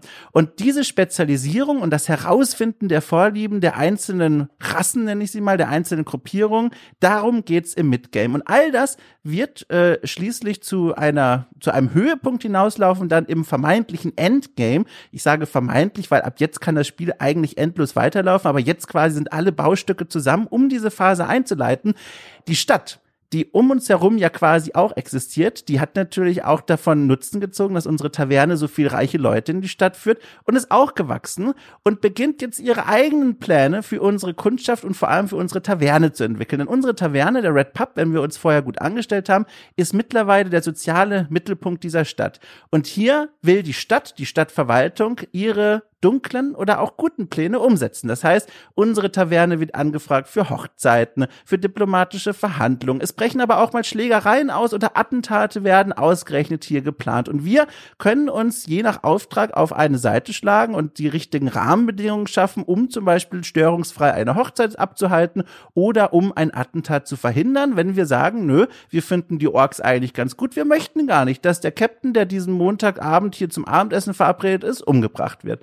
Und das ist die Idee des Spiels, das ist der Spieldurchlauf. Ich habe am Anfang schon mal Stardew Valley genannt und das ist auch die optische Parallele, die ich gerne ziehen möchte. Wir blicken isometrisch in diese liebevoll gestaltete Pixelwelt hinein und haben deswegen immer eine schöne Übersicht. Aber weil dieser Pixelstil auch so liebevoll gemacht ist, geht die emotionale Nähe zu unserer Welt und unserer Taverne, dem Red Pub, nicht verloren. Alrighty. Dankeschön. Gut, wo fangen wir an? Ähm, also ganz, ganz am Ende äh, ka kam dann das, das Bild dann auch dazu, dass ich mir vorstellen kann, wie das dann quasi aussieht. Das hat dann äh, noch geholfen. Ähm, dazu gleich mal eine Frage. Kennst du Traveler's Rest? Ja, das ist tatsächlich ein Spiel, das jetzt erschienen ist. Das zähle ich so ein bisschen zur Konkurrenz dazu. Es liegt Ja. aber, ich habe es natürlich gespielt. Ich habe Marktanalyse betrieben. Ähm, ein Spiel, das jetzt kürzlich aus dem Early Access raus ist, das legt seinen Schwerpunkt natürlich etwas mehr auf dem Braun. Ich weiß nicht, ob Sie es gespielt haben, Herr Adam, aber das legt äh, den Schwerpunkt mehr, okay, das legt den Schwerpunkt mehr auf das Braun und auf das, ne, auf das, auf das Management der wirtschaftlichen Seite. Aber wir haben ja hier noch dieses, den, den, das Ökosystem als besonderes Feature. Ne? Unsere Taverne als Austragungsort für die Eventplanung der Stadt. Das, da, da komme ich dann gleich drauf, weil mir ging es jetzt vor allem erstmal um, weil du sagst Stardew Valley, ich hatte immer Travelers Rest äh, noch mehr vor Augen, also optisch wahrscheinlich noch ein bisschen mehr Travelers Rest, also ein bisschen Ja. näher ran, aber du bist quasi in deiner, du schaust in deine aufgeknappte aufgeklappte Kneipe rein, kannst dann da deine Tische platzieren und sowas. Jetzt von den Gameplay-Features, die dann du anders machst, mal abgesehen. Aber so kann ich mir das schon vorstellen. Also da, da diese Parallele gibt's. Ja. Okay. Ähm, dann, ähm, es gibt noch, ein, ich habe aber, momentan ist noch eine andere, also grundsätzlich thematisch erstmal äh, sind Kneipenspiele ja gerade on vogue. Also es gibt Travelers Rest, es gibt ja auch noch dieses andere, wo sie jetzt gerade am Nachfolger arbeiten, hilf mir mal, Dom, wo du so Dialoge die ganze Zeit führst. Boah. Mit Valhalla? Nee. Da sitzt du, du bist ein Barkeeper in der Fantasy Bar und dann kommen die Orks und alle möglichen an deine Bar und heulen sich bei dir am Tresen aus. Du, ich hab's ich hab's auf die Wishlist gepackt. Ohne Witz, Moment, ich öffne mal kurz fix Steam. Du kannst ja noch den Nebensatz fortführen. Ich guck mal kurz nach. Das ist mir jetzt auch, ist das nicht sogar von einem, Die, nee, ich glaube, das sind keine Deutsch- Deutschen und die ich arbeiten meistens mal gerade an einem nach. großen Nachfolger. Der wird dann irgendwie scope-mäßig größer, aber an das hat's mich halt auch erinnert, thematisch im Sinne von, ja, das ist halt eher ein Dialogsystem. Ähm, aber halt sehr witzig gemacht, wo du als quasi, da, da spielst du glaube ich auch aus der Ego-Perspektive, das heißt, du siehst dich selbst nicht, sondern schaust auf deine Bar ähm, und dann so ein bisschen Psycho Küchenpsychologie dahinter und du musst die versuchen aufzubauen. Ich glaube, du kannst ihnen auch Aufträge geben oder sowas, ich weiß es gar nicht mehr. Ja, es ist wurscht. Die Hörer da draußen, ich find's leider auch gerade nicht, aber ich hab's vor Augen. Es ist tatsächlich, Coffee es ist so Talk, ein ganz bisschen genau, wie, wie Coffee war's, Talk ja. oder wie das heißt, ne? Es ist, das, das, das, das, das meinte ich damit. Ach, Ja. okay. Oh, okay. das war einfach. Das meinte ich damit. War, war das nicht Fantasy oder machen die jetzt ein Fantasy-Spiel oder war das Cyber? Das war so ein Cyberpunk-Setting, glaube ich. Aber ist ja auch, ja. Ich, ich weiß nur, ich habe so irgendwie so, so Kreaturen mit so langen Ohren, glaube ich, vor Augen. Irgendwie. Ja, ist wurscht. Ähm, aber Ja. mir, mir ging es mehr um den Punkt, dass äh, ja, äh, Pub-Spiele äh, auch gerade on vogue sind. Ähm, okay, also fangen wir mal von vorne an. Beim im Early Game du hast dann quasi, äh, ähnlich wie bei Travelers Rest, also zumindest da am Anfang, wo du ja erstmal deine, deine Sachen aufstellst. Das heißt, du fängst erstmal an, deine Möbelstücke aufzustellen. Und wie, wie stelle ich mir das vor? Du hast am Anfang, also womit geht's los? Was ist das Hauptding? Du hast Währung wahrscheinlich und musst dann erstmal überlegen, wie viel kann ich mir kaufen? Und danach stelle ich die Möbeln auf. Also welche Tools als Spieler, als Spielfigur hast du an der Hand, um Entscheidungen zu treffen? Genau, also je nach Schwierigkeitsgrad gibt's einen, sage ich mal, Gründerzuschuss von der Stadt, weil die hat ja auch ein Eigeninteresse daran, dass unsere Taverne da floriert. Und dann hat man im Grunde zwei äh, Richtungen, in die man strategisch jetzt gehen kann und wo man hier schon die erste Entscheidung treffen kann. Entweder ich kaufe einfach das billigste Mobiliar und versuche die Kneipe direkt voll zu kriegen, damit möglichst viele Leute reinkommen. Die könnten sich dann aber auch denken, naja, so gern bin ich hier nicht und hau nach dem ersten Bier wieder ab. Oder ich gehe in das andere Extrem und investiere das Anfangsgold in wirklich äh, hochqualitative hochqualitative, gemütliche Sitzmöbel, dass die Leute auch länger bleiben, aber insgesamt auch weniger Platz dann da ist. Das heißt, man legt hier eigentlich schon die Grundlage für die beiden späteren Spielphasen. Das heißt, es gibt dann den, den Fantasy Fast Food und den Fantasy Fine Dining. Das ist, das ist im Grunde die Idee, ja, genau. Ja, okay. Verstehe. Äh, und dann denke ich, das ist so die, die normale Anfangsaufbauphase wie du schon beschrieben hast. Und dann geht's, glaube ich, äh, richtig los. Jetzt erklär mal, was mache ich denn dann ab mit Game? Also wenn du sagst, du brauchst zum Beispiel nicht wie in, in, in äh, Travelers Rest, was mache ich denn dann? Also gibt's einen Tagesablauf, mhm. läuft eine Zeit ab, ist das Spiel rundenbasiert, dann kommen Leute in meine Kneipe, muss ich dann an den Tisch gehen, wie interagiere ich mit denen, stehe ich nur am Tresen? Also was, was sind denn die Gameplay-Aktionen, die ich dann da mache? Ja, also ähm, der Spielablauf ist in Echtzeit, das heißt, er läuft den Tag so langsam durch, dann ist mhm. die Nacht und Feierabend, man, man schickt die Gäste raus und dann äh, schließt man ab, dann Schwarzbild und dann beginnt der neue Tag. Ähm, das heißt, man hat da diese zeitliche Segmentierung. Und was man im Gameplay macht, sind zwei Dinge vor allem. Zum ersten äh, beobachtet man, was das ist jetzt eher erstmal der passive Teil, man beobachtet, wer kommt da eigentlich rein? Und dann guckt man sich deren kleinen Profilchen an, da wird nämlich angezeigt, was die gerne trinken und essen und verschafft sich erstmal einen Eindruck davon, wer ist denn in meinem Einzugsgebiet? Und das ist der passive Teil. Aber der viel spannendere aktive Teil ist, wie in so einem Ameisenterrarium, regelmäßig Dinge aus dem Mittagsmenü oder aus dem Menü insgesamt in diese Taverne reinzugeben und zu gucken, wie die Leute drauf reagieren. Und da würde ich am allerliebsten, gut, dass Sie fragen, Herr Adam, ein Feature ausprobieren, das ich in meiner Kindheit in diesen Pizza-Syndicate-Spielen äh, erlebt habe und seitdem so nie wieder gesehen habe. Und zwar. Lass mich raten. Ganz, ist, bitteschön. das Dekorieren der Pizza. Ja, genau. Ich hätte so Lust, dass man diese Menüs selber zusammenbasteln kann und mhm. richtig schön grafisch gezeigt, dass man dann sagen kann, okay, ich mache so einen Fantasy Burger und kann dann auf die Brotscheiben alles packen von der Laguste bis zum äh, bis zur halben Kuh und beliebig fein geschnitten äh, und dann gebe ich das in dieses Ökosystem rein und gucke, wie die Leute oder die Orks drauf reagieren. Und das ist quasi der aktive Teil. Man kann das natürlich aus Spielspaß und Spannung einfach so spielen und einfach Quatschkreationen machen. Die lassen die natürlich auch über die Social-Kanäle teilen. Ähm, oder man versucht es halt ernsthaft zu machen und versucht wirklich Kreationen zu schaffen, äh, die von den Leuten auch angenommen werden. Das heißt, was du dann da machst, hat auch Einfluss auf die Akzeptanz der Kunden am Ende des Tages, auf die Gäste. Ganz genau, ganz genau. Und da kommt dann dieser Punkt, das könnte hier jetzt ja endlos weiterlaufen, mhm. aber man hat ja die beiden Parteien, Orks und Menschen. Und die haben eben überschneidende Geschmäcker, also beide essen gerne Fleisch und beide trinken gerne Bier, aber die Orks essen ganz besonders gerne Fleisch. Und dann nicht einfach nur normales Fleisch, sondern es gibt auch Orks, die essen gerne Menschenfleisch. Und das essen aber die Menschen natürlich nicht. Und das heißt, wenn man anfängt, den ersten Menschenfleischburger ins Mittagsangebot zu stellen, dann bleiben die Menschen weg. Und so beginnt man sich für eine Seite allmählich zu entscheiden. Dann kommen auch mehr Orks und dann kann man die Menschenburger auch hoch bepreisen. Also Sie verstehen, was ich meine. Man kann sich dann da nach und nach einen eigenen Schwerpunkt schaffen und das Mittagsmenü ja. anpassen. Eine Sache am Rand, das irritiert mich komplett, wenn ihr mich sieht, weil im Publisher-Gespräch würdest du auch nicht siezen, aber es ist wurscht. okay, ich, ich ja, hab's jetzt genau, für die Fiktion gemacht, das fällt mir dann leichter. Schon. Ich weiß wieso, aber es ist so ein, jedes Mal zucke ich zusammen, wenn du sie sagst. ähm, okay. Äh, ja, verstehe ich. Ähm, was wäre es denn, wie würdest du es aber am Ende des Tages beschreiben, was das Genre angeht? Also ist es im Herz immer noch eine Wirtschaftssimulation? Pizza Syndicate war am Ende des Tages ja auch eine Wirtschaftssimulation, ja. Also ist auch, auch, auch dein Spiel am Ende des Tages immer noch eine Wirtschaftssimulation? Oder was ist so der, der Hauptmotivator für mich als Spieler?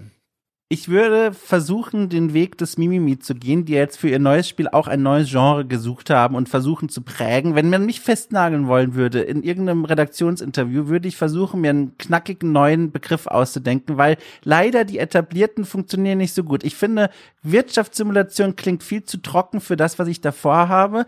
Ich würde dann versuchen, sowas zu wählen, sowas hm. wie ein, also Kneipensimulator wäre wohl mein, mein Begriff oder ein, oder ja. auch Augenzwinker, ein Kneipen Spiel, wo dann alle Leute erst denken, oh, es ist so Darts oder sowas, ein Darts-Simulator. Nein, es ist Red nee, so, ich war, ich glaube, ich, ich, glaub, ich war zu ungenau mit meiner Frage. Ähm, im, mir geht's eher, äh, das hat jetzt ist keine Marketingfrage, sondern eher was ist für mich der Haupttreiber als Spieler? Also welche Art so. Spielertyp bin ich?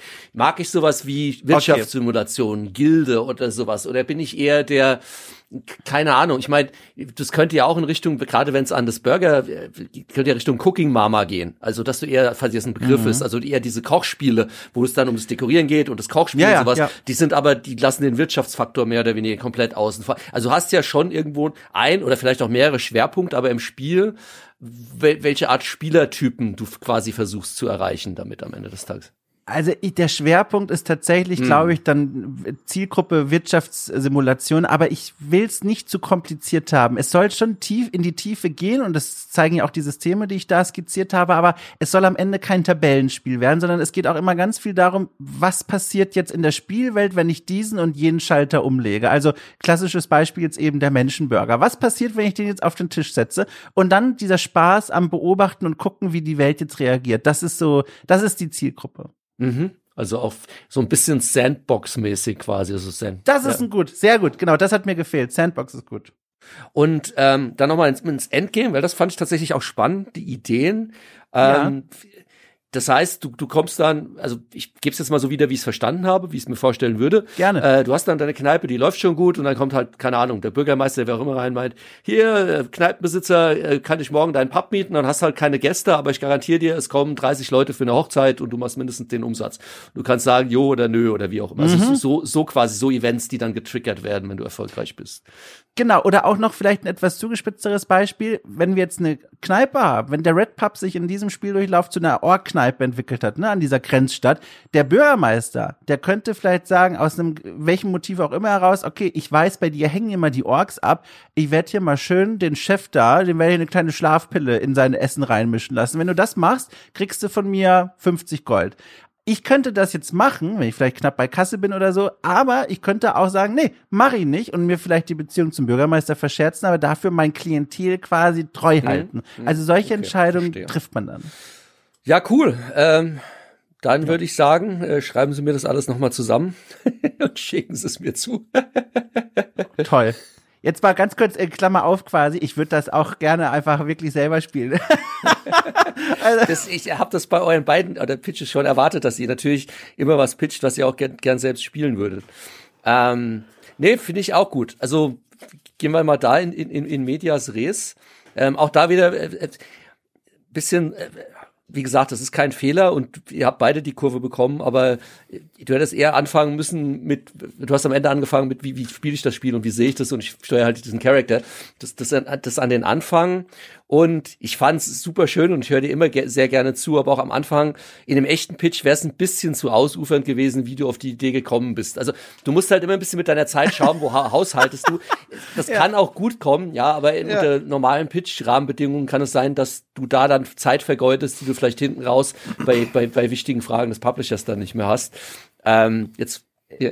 Ich, ich habe mir natürlich, ein, ich habe ich habe mir natürlich ein Vorbild genommen an, äh, an Jason Vandenberg, den ehemaligen Creative Director von For Honor. Der hat es natürlich vorgemacht. Der hat äh, in seinem letztendlich erfolgreichen Pitch dann erstmal erzählt, wie er zehn Jahre erfolglos gepitcht hat. Und dann hat er ein Screenshot von Medieval 2 gezeigt und gesagt, diesen Soldaten, seine Geschichte will ich erzählen. Und ach toll, das ist quasi die Schule, durch die ich gegangen bin. Ja. Übrigens Bingo, ja, ich habe vor Honor angekreuzt und damit, damit oh Mann, die Dom-Bingo-Karte voll. Ansonsten, ja. weil du halt auch mehr willst, im Sinne von, du hast mehr Systeme drin und Sachen, die aneinander greifen. Ähm, kamen teilweise die mhm. Gewichtung, also ich, ich glaube, ich habe ein Bild, ich glaube aber es ist auch noch nicht 100% wie das Bild bei dir im Kopf, also da müsste man noch mal ein bisschen mehr in die Tiefe gehen, wo wir jetzt auch die Zeit nicht für haben. Ähm, ist natürlich bei, bei so einem eher komplexeren System, also ich kann es immer vergleichen mit, wenn ich die Gilde pitchen würde, das kannst du auch nicht irgendwie in zwei Sätzen machen. Ja? Ähm, da, ja. da hat das Dom dahingehend leichter im Sinne nee. von Stardew Valley und du fängst aber nach einem Krieg an und musst eine Stadt wieder aufbauen und florieren und das Coole ist, du kannst hier halt deinen dein NPCs sagen, was sie zu tun haben und kannst auch selbst ihnen helfen, dann ist alles gesagt, also habe ich das Bild. Während bei dir, du hast ja auch beim Erklären gemerkt, ja, und dann mhm. kannst du aber den Burger und dann musst du schauen, wie die Parteien untereinander, und da, das, ja, das eine ist wirklich das Verständnis, also du, du hast schwerer, das dann quasi beim Publisher das Verständnis dafür zu was ist es überhaupt? Weil das Problem mhm. ist halt, da werden auch viele draußen, aber das ist doch genau schade. Aber ein Publisher denkt natürlich in Schubladen. Und der versucht eine Sache immer erstmal in eine Schublade zu stecken, weil dann weiß er genau, okay, was wird mich so ungefähr kosten, wie kann ich es vermarkten. Und aus Schubladen auszubrechen kann spannend sein, hat aber natürlich immer einen höheren Überzeugungs- und Erklärungsaufwand. Das ist das eine. Jetzt für mich aber aus Producer-Sicht hm. ist das andere, was, was ich da höher hängen würde, ist, das Spiel wäre sehr viel schwerer zu prototypen und den Proof of Fun herauszuarbeiten. Das, weil die Dynamiken, da hängen halt so viele Sachen voneinander ja, ja. ab. Wenn du jetzt nur den Burger, das Burger bauen machen würdest, sozusagen, du baust hier einen Burger, aber du hast da dann quasi nicht die Orks da sitzen und die sagen dann, das ist aber Menschen, kein Menschenfleisch, willst du mich ver... Also, du, du hast mehr Systeme, die aneinander greifen, um dein Spiel quasi überhaupt um, um die Vision deines Spiels dahingehend zu bekommen, wie du sie haben möchtest. Das ist natürlich dann auch immer schwieriger in der Produktion umzusetzen und überhaupt erstmal herauszuarbeiten, einen Prototypen und den Proof of Fun zu machen und zu schauen, macht das wirklich Spaß. Äh, das heißt, du hattest bei dem Ding automatisch auch ein höheres Produktionsrisiko. Ich habe das versucht übrigens äh, abzufangen, diese diese Schwäche, äh, indem ich am Anfang erzählt habe, wie mein Team aussieht. Da habe ich ja erzählt vom ambitionierten Sci-Fi Stardew Valley, dass sie erfolgreich als Abschlussprojekt äh, veröffentlicht haben. Damit hatte ich gehofft, das zu verhindern. ja, aber das ist halt eine Sache in, in, in Stardew Valley nachzubauen. Und das, das, das hier ist jetzt schon nochmal drei, drei Schritte weiter bei den Systemen, die da hinten dran hängen und wie die ineinander greifen. Okay. Ähm, also es ist halt schwieriger auszutarieren und zu einem, in, zu einem Spiel zu, zu, zu bauen, das dann auch wirklich Spaß macht und quasi in sich geschlossen funktioniert. Ja. Also das ist jetzt schon herausfordernder. Er könnte auch geil sein. Es ist auch ähnlich wie, ja. wie, wie selbst Spiel, wie gesagt, herausfordernd, aber jetzt nicht unmöglich. Also kein Spiel, wo ich sagen würde, auch wie gesagt, mit einem Uni-Team oder mit, mit jungen, ambitionierten Leuten würdest du das niemals schaffen. Ich meine, in eurem Kopf ist es immer vor allem auch, das, das merke ich bei euch beiden, wo ihr darüber sagt, naja, wir gehen halt in diese, diese 2-Bit, lässt sich ja leichter produzieren und sowas. Das ist gar nicht mal die größte Hürde. Also es ist jetzt nicht so, nur weil ein Spiel in 2 2D ist und, und 8-Bit oder 16-Bit und, und nicht 3D Unity Unreal, das macht es nicht mhm. automatisch ultra viel komplexer, ja. Also du kannst auch ein, ein, ein, kleines Studentenspiel in Unity bauen und du kannst auch, wenn du komplexe Systeme hinten dran hast, an einem mhm. 2D-Spiel verzweifeln. Da, da, das wusste ich tatsächlich. Mm. Bei mhm. mir war es jetzt ehrlich gesagt wirklich, weil ich diesen Look absolut liebe. Also ich mag das so gerne. Auch dieses Tavernenspieler hier, Tra Traveler's Rest, das sieht, ich mag das einfach. Ich gucke das so gerne an. Das war bei mir tatsächlich der Grund. Ja, das, das ist ja auch völlig, völlig legitim. Witzig. Ähm, äh, Ralf, ich merke, du äh, stellst auch äh, bei deinen Nachfragen, als ich vorher gepitcht habe, ist mir das lange nicht so aufgefallen, weil ich hatte Adrenalin und war total aufgeregt aber dass du ne, auch eine sehr positive ja, Sprache benutzt. Immer. Wahrscheinlich auch in echten Pitches und immer. Ne? Die Leute gehen aus dem Pitch raus und haben keine ja. Ahnung, was du denkst. Ne? ja, äh, das sagen wir so, sie sollen zumindest ja. aus dem Pitch rausgehen und ein gutes Gefühl haben. Ähm, weil ich niemanden frustrieren will. Also mhm. das, das maximal, also ich glaube, ich habe, mhm. ich kann mich nicht erinnern, dass ich gesagt habe, bei dem, ich würde nie in einem Pitch sagen, Leute, das ist der letzte Scheiß, was wollt ihr denn überhaupt von mir? Es, ich kenne genügend Publisher, die reagieren auch so und sagen, ja, der Typ muss es lernen, harte Schule, bla bla bla. Ich finde, finde, da, da gewinnst du nichts draus. Das ist für das, mhm. also wenn, dann versuche ich konstruktive Kritik zu geben im Sinne von, also genauso wie ich es jetzt hier auch gesehen, gesagt habe, also bei den Systemen, Jungs, ich weiß nicht, das ist auch für, an, für größere Teams eine Herausforderung. Ich würde es mhm. zumindest nochmal durchdenken. Schafft ihr das? Also ich würde quasi von entweder von der Seite kommen und meine Zweifel versuchen positiv, aber schon dahingehend zu äußern, Jungs, überlegt doch mal, ob das nicht drei Nummern zu groß ist. Oder ich würde sagen, Leute, ich glaube, ich weiß, wo ihr hin wollt, aber für mich ist die Vision noch nicht klar. Könnt ihr die vielleicht noch mal schärfen oder auch noch mal für euch? Pitcht es doch mal euren mhm. Freunden und schaut mal, ob die verstehen, was ihr überhaupt wollt. Also immer in so eine Richtung zu gehen. Aber ich glaube, es ist keinem damit geholfen, wenn ein Team rausgeht mhm. und danach das Heulen anfängt. Also ich denke, A, das und B, selbst wenn nee. das Spiel scheiße war, selbst wenn die Jungs doof waren, wir hatten es vorhin schon, die lernen und werden vielleicht irgendwann besser. Und ich habe vor, noch lange in der Branche zu bleiben. Und wenn die ja. sich denken, bei dem Typ haben wir einmal gepitcht, den wollen wir nie wieder in unserem Leben sehen. Ich meine, das ist ja auch für mich langfristig eher geschäftsschädigend als Publisher. Kommt es doch mal vor, dass ein Team es nicht merkt? Weil du, weil du nicht, äh, weil du halt hab, so. Äh ja, ich, ich, ich habe eher das Gefühl, dass sie es merken, aber nicht verstehen. Also das habe ich immer wieder im Sinne von gerade bei dem, aber das ist doch ah. geil. Und wenn ich dann sage, ja, guck mal, das, das haben fünf andere Spieler auch versucht, die sind alle daran gescheitert. Ja, verstehe. Ja. Ja, aber bei uns wird das dann geil und ich, aber verstehe ich, dass ihr das machen wollt, aber wie würdet ihr es denn dann anders machen, dass es bei euch geil ist, wenn es bei fünf anderen Spielen scheiße war? Ja, wir sind halt so cool, wir kriegen das schon hin. Das sind dann entweder so Argumente, wo du dann irgendwann merkst, die blocken und, und wollen es halt nicht an sich ranlassen. Reicht dann auch immer nur, ja gut, dann macht mhm. den Proof of Concept und wenn ihr was habt, könnt ihr gerne wiederkommen. Also und das andere ist tatsächlich, wo sie es nicht verstehen, wenn sie die falschen Schwerpunkt legen. Mhm. Das ist immer wieder mein liebstes Beispiel, aber es kommt so häufig vor, wenn sie dann als mit der Story anfangen. Ja, aber unsere Story ist doch so toll. Ja, aber das trägt euer Spiel, eure Spielsysteme tragen. Ja, aber das wird dann über die Story alles und die Leute werden es ja nur spielen wegen der Story. Und dann versuche ich ihnen mit Fakten zu kommen, dass 80 bis 90 Prozent der Leute in jedem Spiel die Story wegklicken, selbst in Rollenspiele. Die, die, die Systeme dahinter müssen. Aber die Story ist so geil. Und dann weißt du halt auch, okay, pff, ja, don't, don't call us, we call you. Tut mir leid, der nächste. Super spannend. Du hast dich, Du hast auch irgendwie erzählt, dass äh, deutsche äh, Entwickler aber auch gern das Gegenteil machen, sondern mit einer Excel-Liste pitchen, weil sie ganz viele tolle Systeme haben, die in dieser Excel-Liste abgebildet sind und überhaupt nicht verkaufen, was das überhaupt für ein Spiel ist und wieso es Spaß macht. Da, das kommt natürlich. Das Gegenteil. Ja. das kommt auch, ja. Ähm, das ist bei nicht unbedingt bei Pitches so. Ähm, das ist bei deutschen Spielen erlebe ich das oftmals dann, eh, wenn es danach in die Produktion geht. Also du hast irgendwie ein Setup und dann merkst du, ein Feature funktioniert nicht. Oh je. Ein amerikanischer Game Designer geht hin und cuttet das Feature. Deutscher Game Designer auch hier wieder muss man fairerweise sagen, oftmals auch gerade von deutschen Publisher natürlich getrieben im Sinne von, ich habe für das Feature bezahlt, das bleibt drin, du streichst es jetzt nicht raus. Sprich, der Entwickler ist aus welchen mhm. Gründen auch immer, aus persönlichem Ehrgeiz oder Druck von außen gezwungen, zwei weitere Features einzubauen, die dieses Feature, das nicht funktioniert, wie eine Krücke sozusagen zu unterstützen. Und deswegen gehen deutsche Spiele halt oftmals tendenziell in die ah. Breite. Das heißt, du hast ein Feature Overload. Nichts davon ist aber in die Tiefe gepolished, sondern im Gegenteil, du siehst immer, das Feature haben sie jetzt noch eingebaut, weil dieses andere Scheiß-Feature scheiße war, aber sie es nicht rausgenommen haben. Stattdessen haben sie noch was oben drauf gepackt und jetzt ist es halt noch kruder. Ähm, das hast du seltener bei, bei Pitches schon bei deutschen Teams, wenn ich so zurückschaue. Deutsche Teams haben generell eher vielleicht ein mhm. Problem, ich würde es eher so formulieren. Das hat Dom zum Beispiel super gut, das habt ihr eigentlich beide gut gemacht, ähm, auch über Emotionen zu pitchen. Am Ende des Tages musst du ja auch, also Dom hast du zum Beispiel die Begeisterung super angemerkt. Die, also mhm. ich habe bei euch beiden gemerkt, ihr hättet selbst Bock auf das Spiel. Und das muss schon auch rüberkommen. Also selbst wenn mir ein Team sagt, wie sie ihre Systeme machen wollen, ich glaube das alles und halte es für plausibel und könnte Spaß machen, wenn die da halt sitzen wie Professor Hastig bei der Sesamstraße und fast dabei einschlafen, ist das halt auch kontraproduktiv. ja.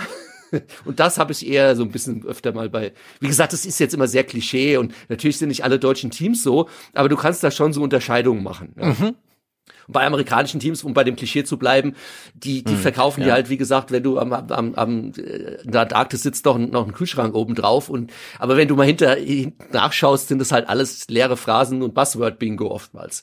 Aber die kommen halt so begeistert rüber, dass du überhaupt nicht weißt, wo oben und unten ist.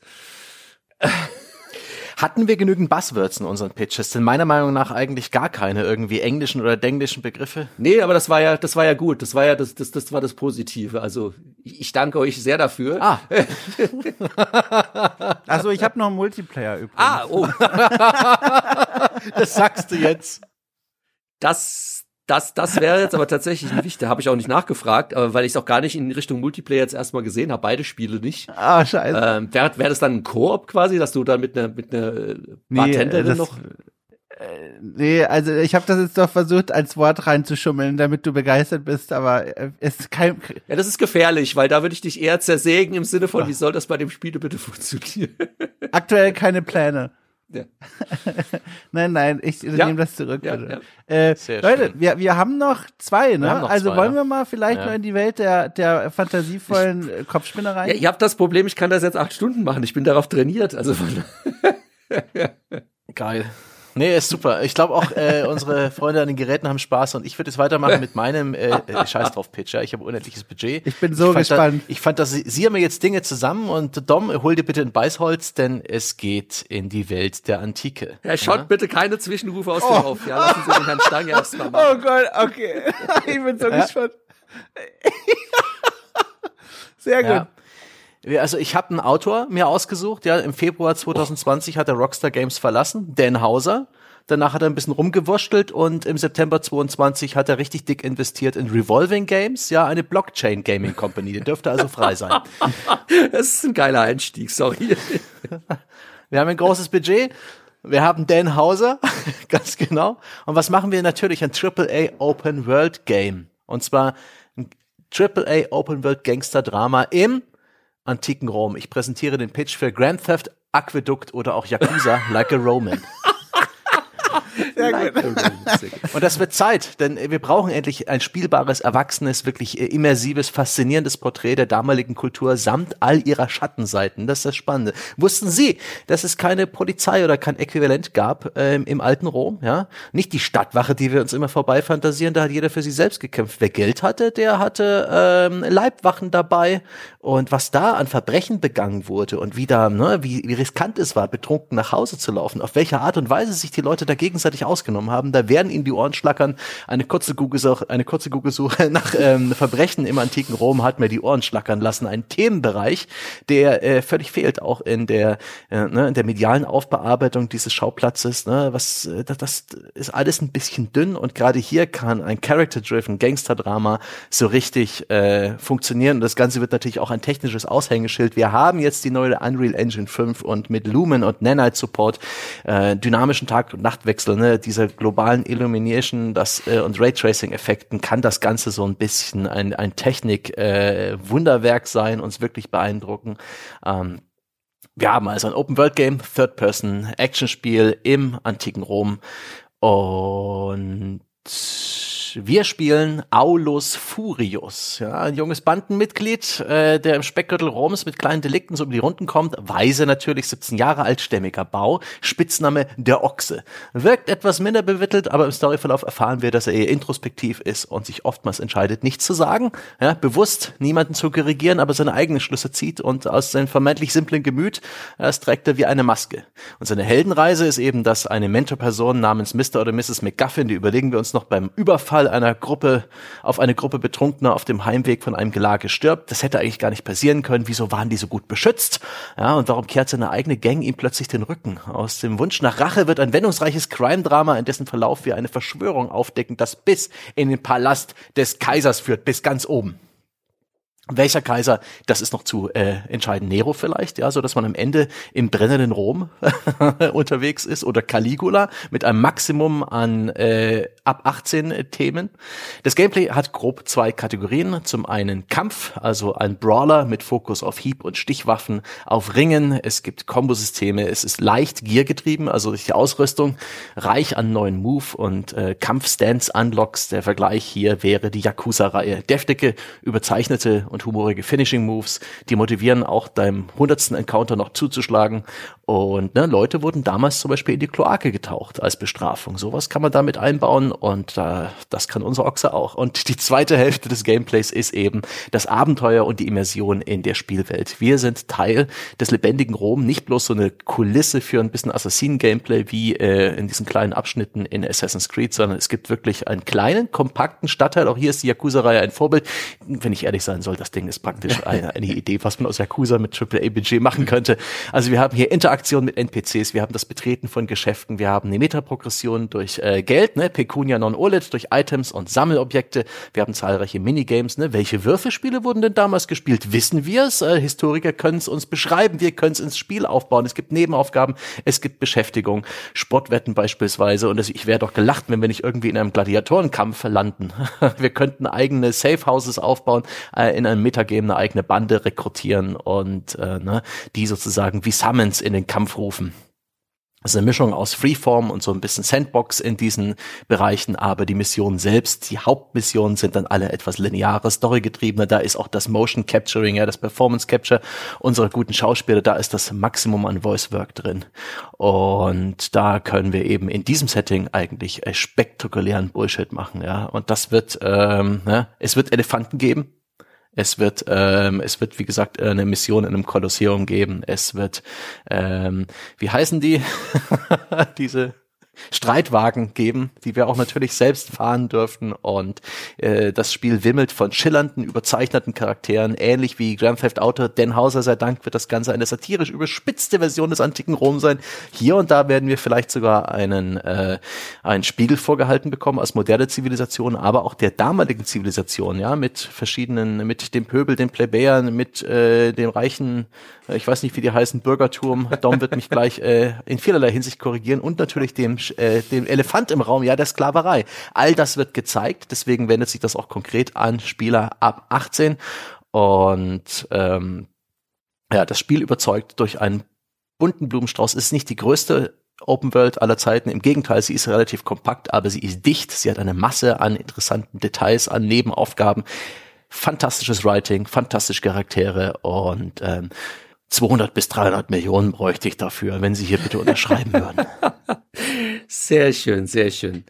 äh, ja, wo fangen wir an? Äh, grundsätzlich, also, ähm, aber du hast da wahrscheinlich auch selbst gemerkt, bei dem Ding habe ich sofort ein Bild vor Augen. Ähm, das ließ sich halt super leicht pitchen, weil du hast ja schon an deiner, an deiner Tagline ja. äh, Open World im alten Rom. Natürlich. Mehr, mehr musst du nicht sagen, GTA im alten Rom. ja, ich will das. Ich will dieses Spiel haben, um Gottes Willen. Jemand soll es herstellen.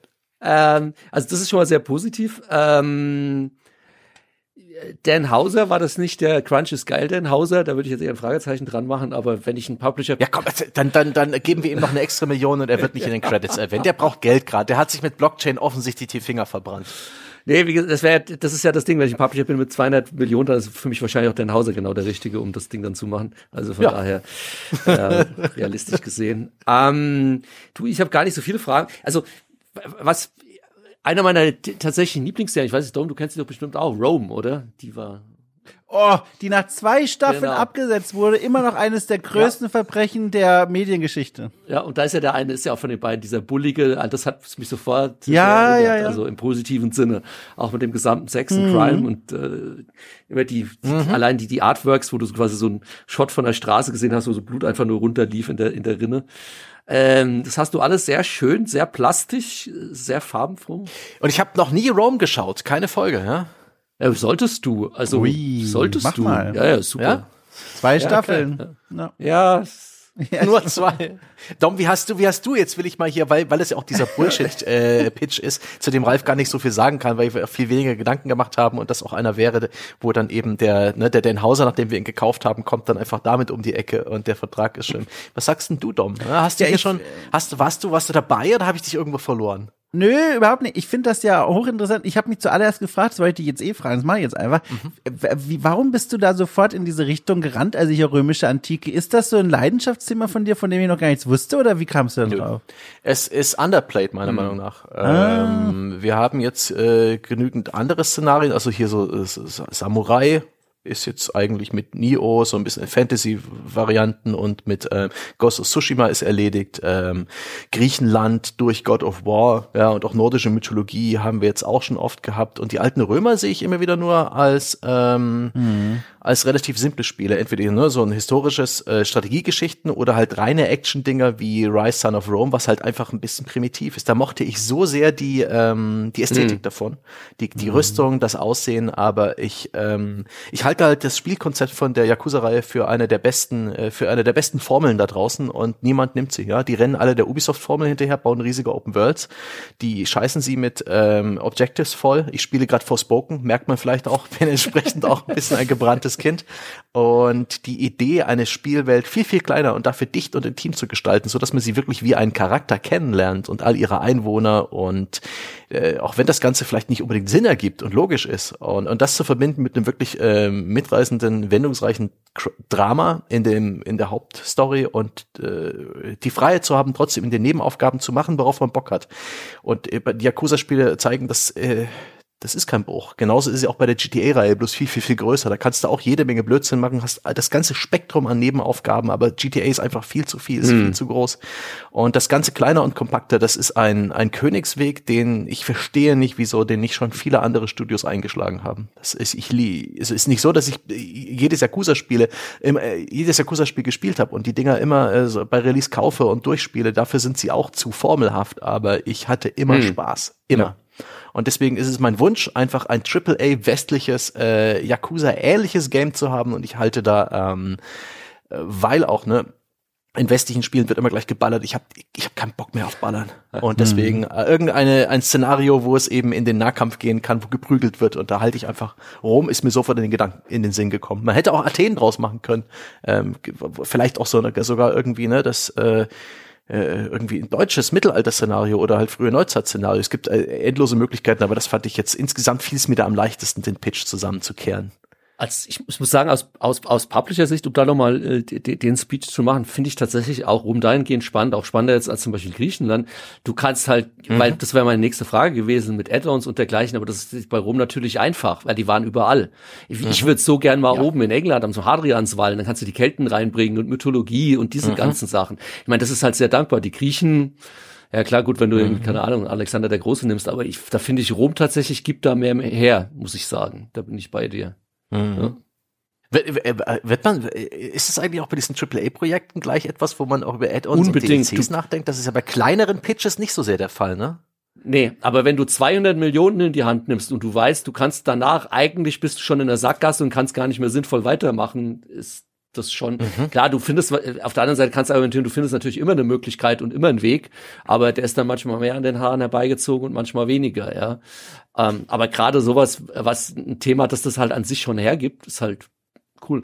Da geht's ja um das, was Yves Gemot und so weiter oft ähm, äh, beschworen haben, ne? dass man nicht eine, ein Spiel herstellt, sondern bei dem Budget geht's darum, eine genau. Franchise, eine Marke Ganz zu genau. etablieren. Genau. Ne? Da kannst du nicht einfach die Story beenden und äh, alle, alle Fäden auflösen und äh, es unmöglich machen, einen zweiten Teil zu machen. Das muss ein Sequel-Hook geben, einen Ausweg. Ja. Okay, krass. Ja, schau. Deswegen reden wir ja. jetzt über GTA 6 und äh, verständlicherweise. ja, ja, genau. Selbstverständlich. Ja, und das, äh, das wird uns auch irgendwann blühen. Das wird und ohne Hause, aber den holen wir uns für Grand Theft Aqueduct. Fantastisch. Den Spieletitler bin ich mir auch noch nicht so richtig sicher. Ich, ich fand Like a Roman auch. Eingesungen von Madonna. Yakuza, Like a Roman, ja. Weißt du, Like a Dragon ist das Original. Ähm. SPQ Auto, finde ich auch. Ho, ho, ho, ho. Und inspiriert wurde das unter anderem von einer der besten Prämissen, die ich da draußen kenne. Ich weiß nicht, ob, ich, ob ihr das kennt. Es gibt äh, so ein Stück ähm, Fanfiction, mehr oder weniger. Ein User namens äh, Proofrock451 hat in 2011 mal bei Ask Reddit eine Frage beantwortet. Ne? Und die Frage war einfach so eine Spinnerei. Könnte ein Expeditionskorps der US Marines, das sind so circa 2200 Mann mit Hubschraubern, Panzern und so weiter, könnten die das römische Reich erobern zu Zeiten von Augustus mit seinen, äh, ich glaube, 30 Legionen, ungefähr 330.000 Mann. Und darauf entspannte sich A bei Reddit eine, eine wunderbare Armchair-General-Diskussion äh, äh, über äh, Attrition, also die, den Munitionsverlust und äh, äh, Logistik. Und einer dieser User, eben dieser Proofrock 451, hat einfach eine cool. kleine Kurzgeschichte geschrieben. hat das praktisch in einen Roman verarbeitet. Der, wurde, diese kleine Kurzgeschichte wurde so beliebt, dass er dann praktisch ähm, dran weitergeschrieben hat, hat auch das Buch veröffentlicht. Ähm, er hat sogar eine Film, äh, einen Filmdeal losgeschlagen, Was? der ist aber, der ist aber, der liegt auf Eis und wird wahrscheinlich nie verwirklicht wegen Urheberrechten. Ne? Ah. Reddit hat da auch selber irgendwie, es ist ja eine Aggregatorseite, wo du als User auch ein Stück weit ähm, hm. äh, der Plattform die Rechte an allem gibst, was du da äh, ablieferst. Und deswegen ist das ganze Ding ähm, im Fegefeuer der unendlich, das wird also niemals rauskommen, aber der Pitch Pitch ist so geil. Also die, dieses Gedankenexperiment, da habe ich auch lange überlegt, wie ich daraus eine Art Roguelike-Strategiespiel mache. Ja, dann, dann, Aber das war mir dann doch etwas zu kompliziert. Deswegen lieber so. Dann, dann Spoiler doch mal. Äh, wo werden die Römer, äh, wo, wo werden die Amis aufgerieben? Bei welcher Schlacht? Äh, da, ich habe das, ich habe mich da gar nicht, ich habe das jetzt noch nicht äh, durchgelesen. Ist bloß etwas, was mir immer wieder unter die Finger gekommen ist, weil ich stehe voll auf alter, alternative Historien-Szenarien und ich hatte, äh, das wäre mein dritter Pitch gewesen, Rome Sweet Rome, als, äh, aber der ist nicht lange nicht so ausgearbeitet. ähm, äh, laut, laut, äh, es, es wäre wohl so gewesen, dass anfangs die, äh, die, äh, die Marines den, äh, den römischen Truppen vernichtende äh, Verluste hätten zuführen können, weil auch keine der damaligen Rüstungstypen gereicht hätte, um irgendwie aus einer M4 abgefeuert eine Kugel äh, standzuhalten, aber dass dann eben die, die die Munition ihnen langfristig ausgegangen wäre und es logistisch zu schwierig gewesen wäre, das komplette Römische Reich irgendwie unter sich zu bringen. Also langfristig wäre ja. ihnen die Luft ausgegangen. Ein schönes Experiment. Das könnte man auch super in so einem äh, äh, Roguelite abbilden. Aber das ist eine andere Geschichte. Ich bin jetzt gespannt auf Doms AAA Bullshit. Wer, wer weiß, was es wird und ich will es auch noch nicht Bullshit nennen. Und ich wollte gerade sagen, was ist das? Nee, nee, nee. Ich meine Bullshit im Sinne von Spinnerei. Ja, das stimmt. Ja. Das stimmt, das ist auch vollkommen recht. Im, im, im Sinne von Spinnerei und ich, ja. ich, Bitte lass es nicht For Honor 2 sein. Bitte Nein. lass es nicht For Honor 2 sein. Ich habe mir gedacht, das ist eine Falle, wenn ich da jetzt langlaufe. Ich musste mit mir kämpfen, womöglich steht das auf der dritten Seite, aber die lesen wir heute nicht vor. Nee, Mein äh, Spiel ist, da musste ich nämlich auch sehr schmunzeln, Sebastian. Wir laufen nämlich den, denselben Abhang hinunter. Er führt Oh. auch in die römische Antike. Nein. Hat allerdings einen kleinen Twist. Dieses Wort benutze ich besonders gerne. Äh, also, das Spiel heißt Hannibal Antiportas. Wie gesagt, Arbeitstitel, kann man gerne nochmal drüber sprechen. Äh, ich möchte das Spiel mit folgender Einleitung erklären. Ich weiß nicht, was ihr 2014 gemacht habt. Ich weiß es. Ich saß vor der Konsole und habe äh, wie ein besessener Rise gespielt.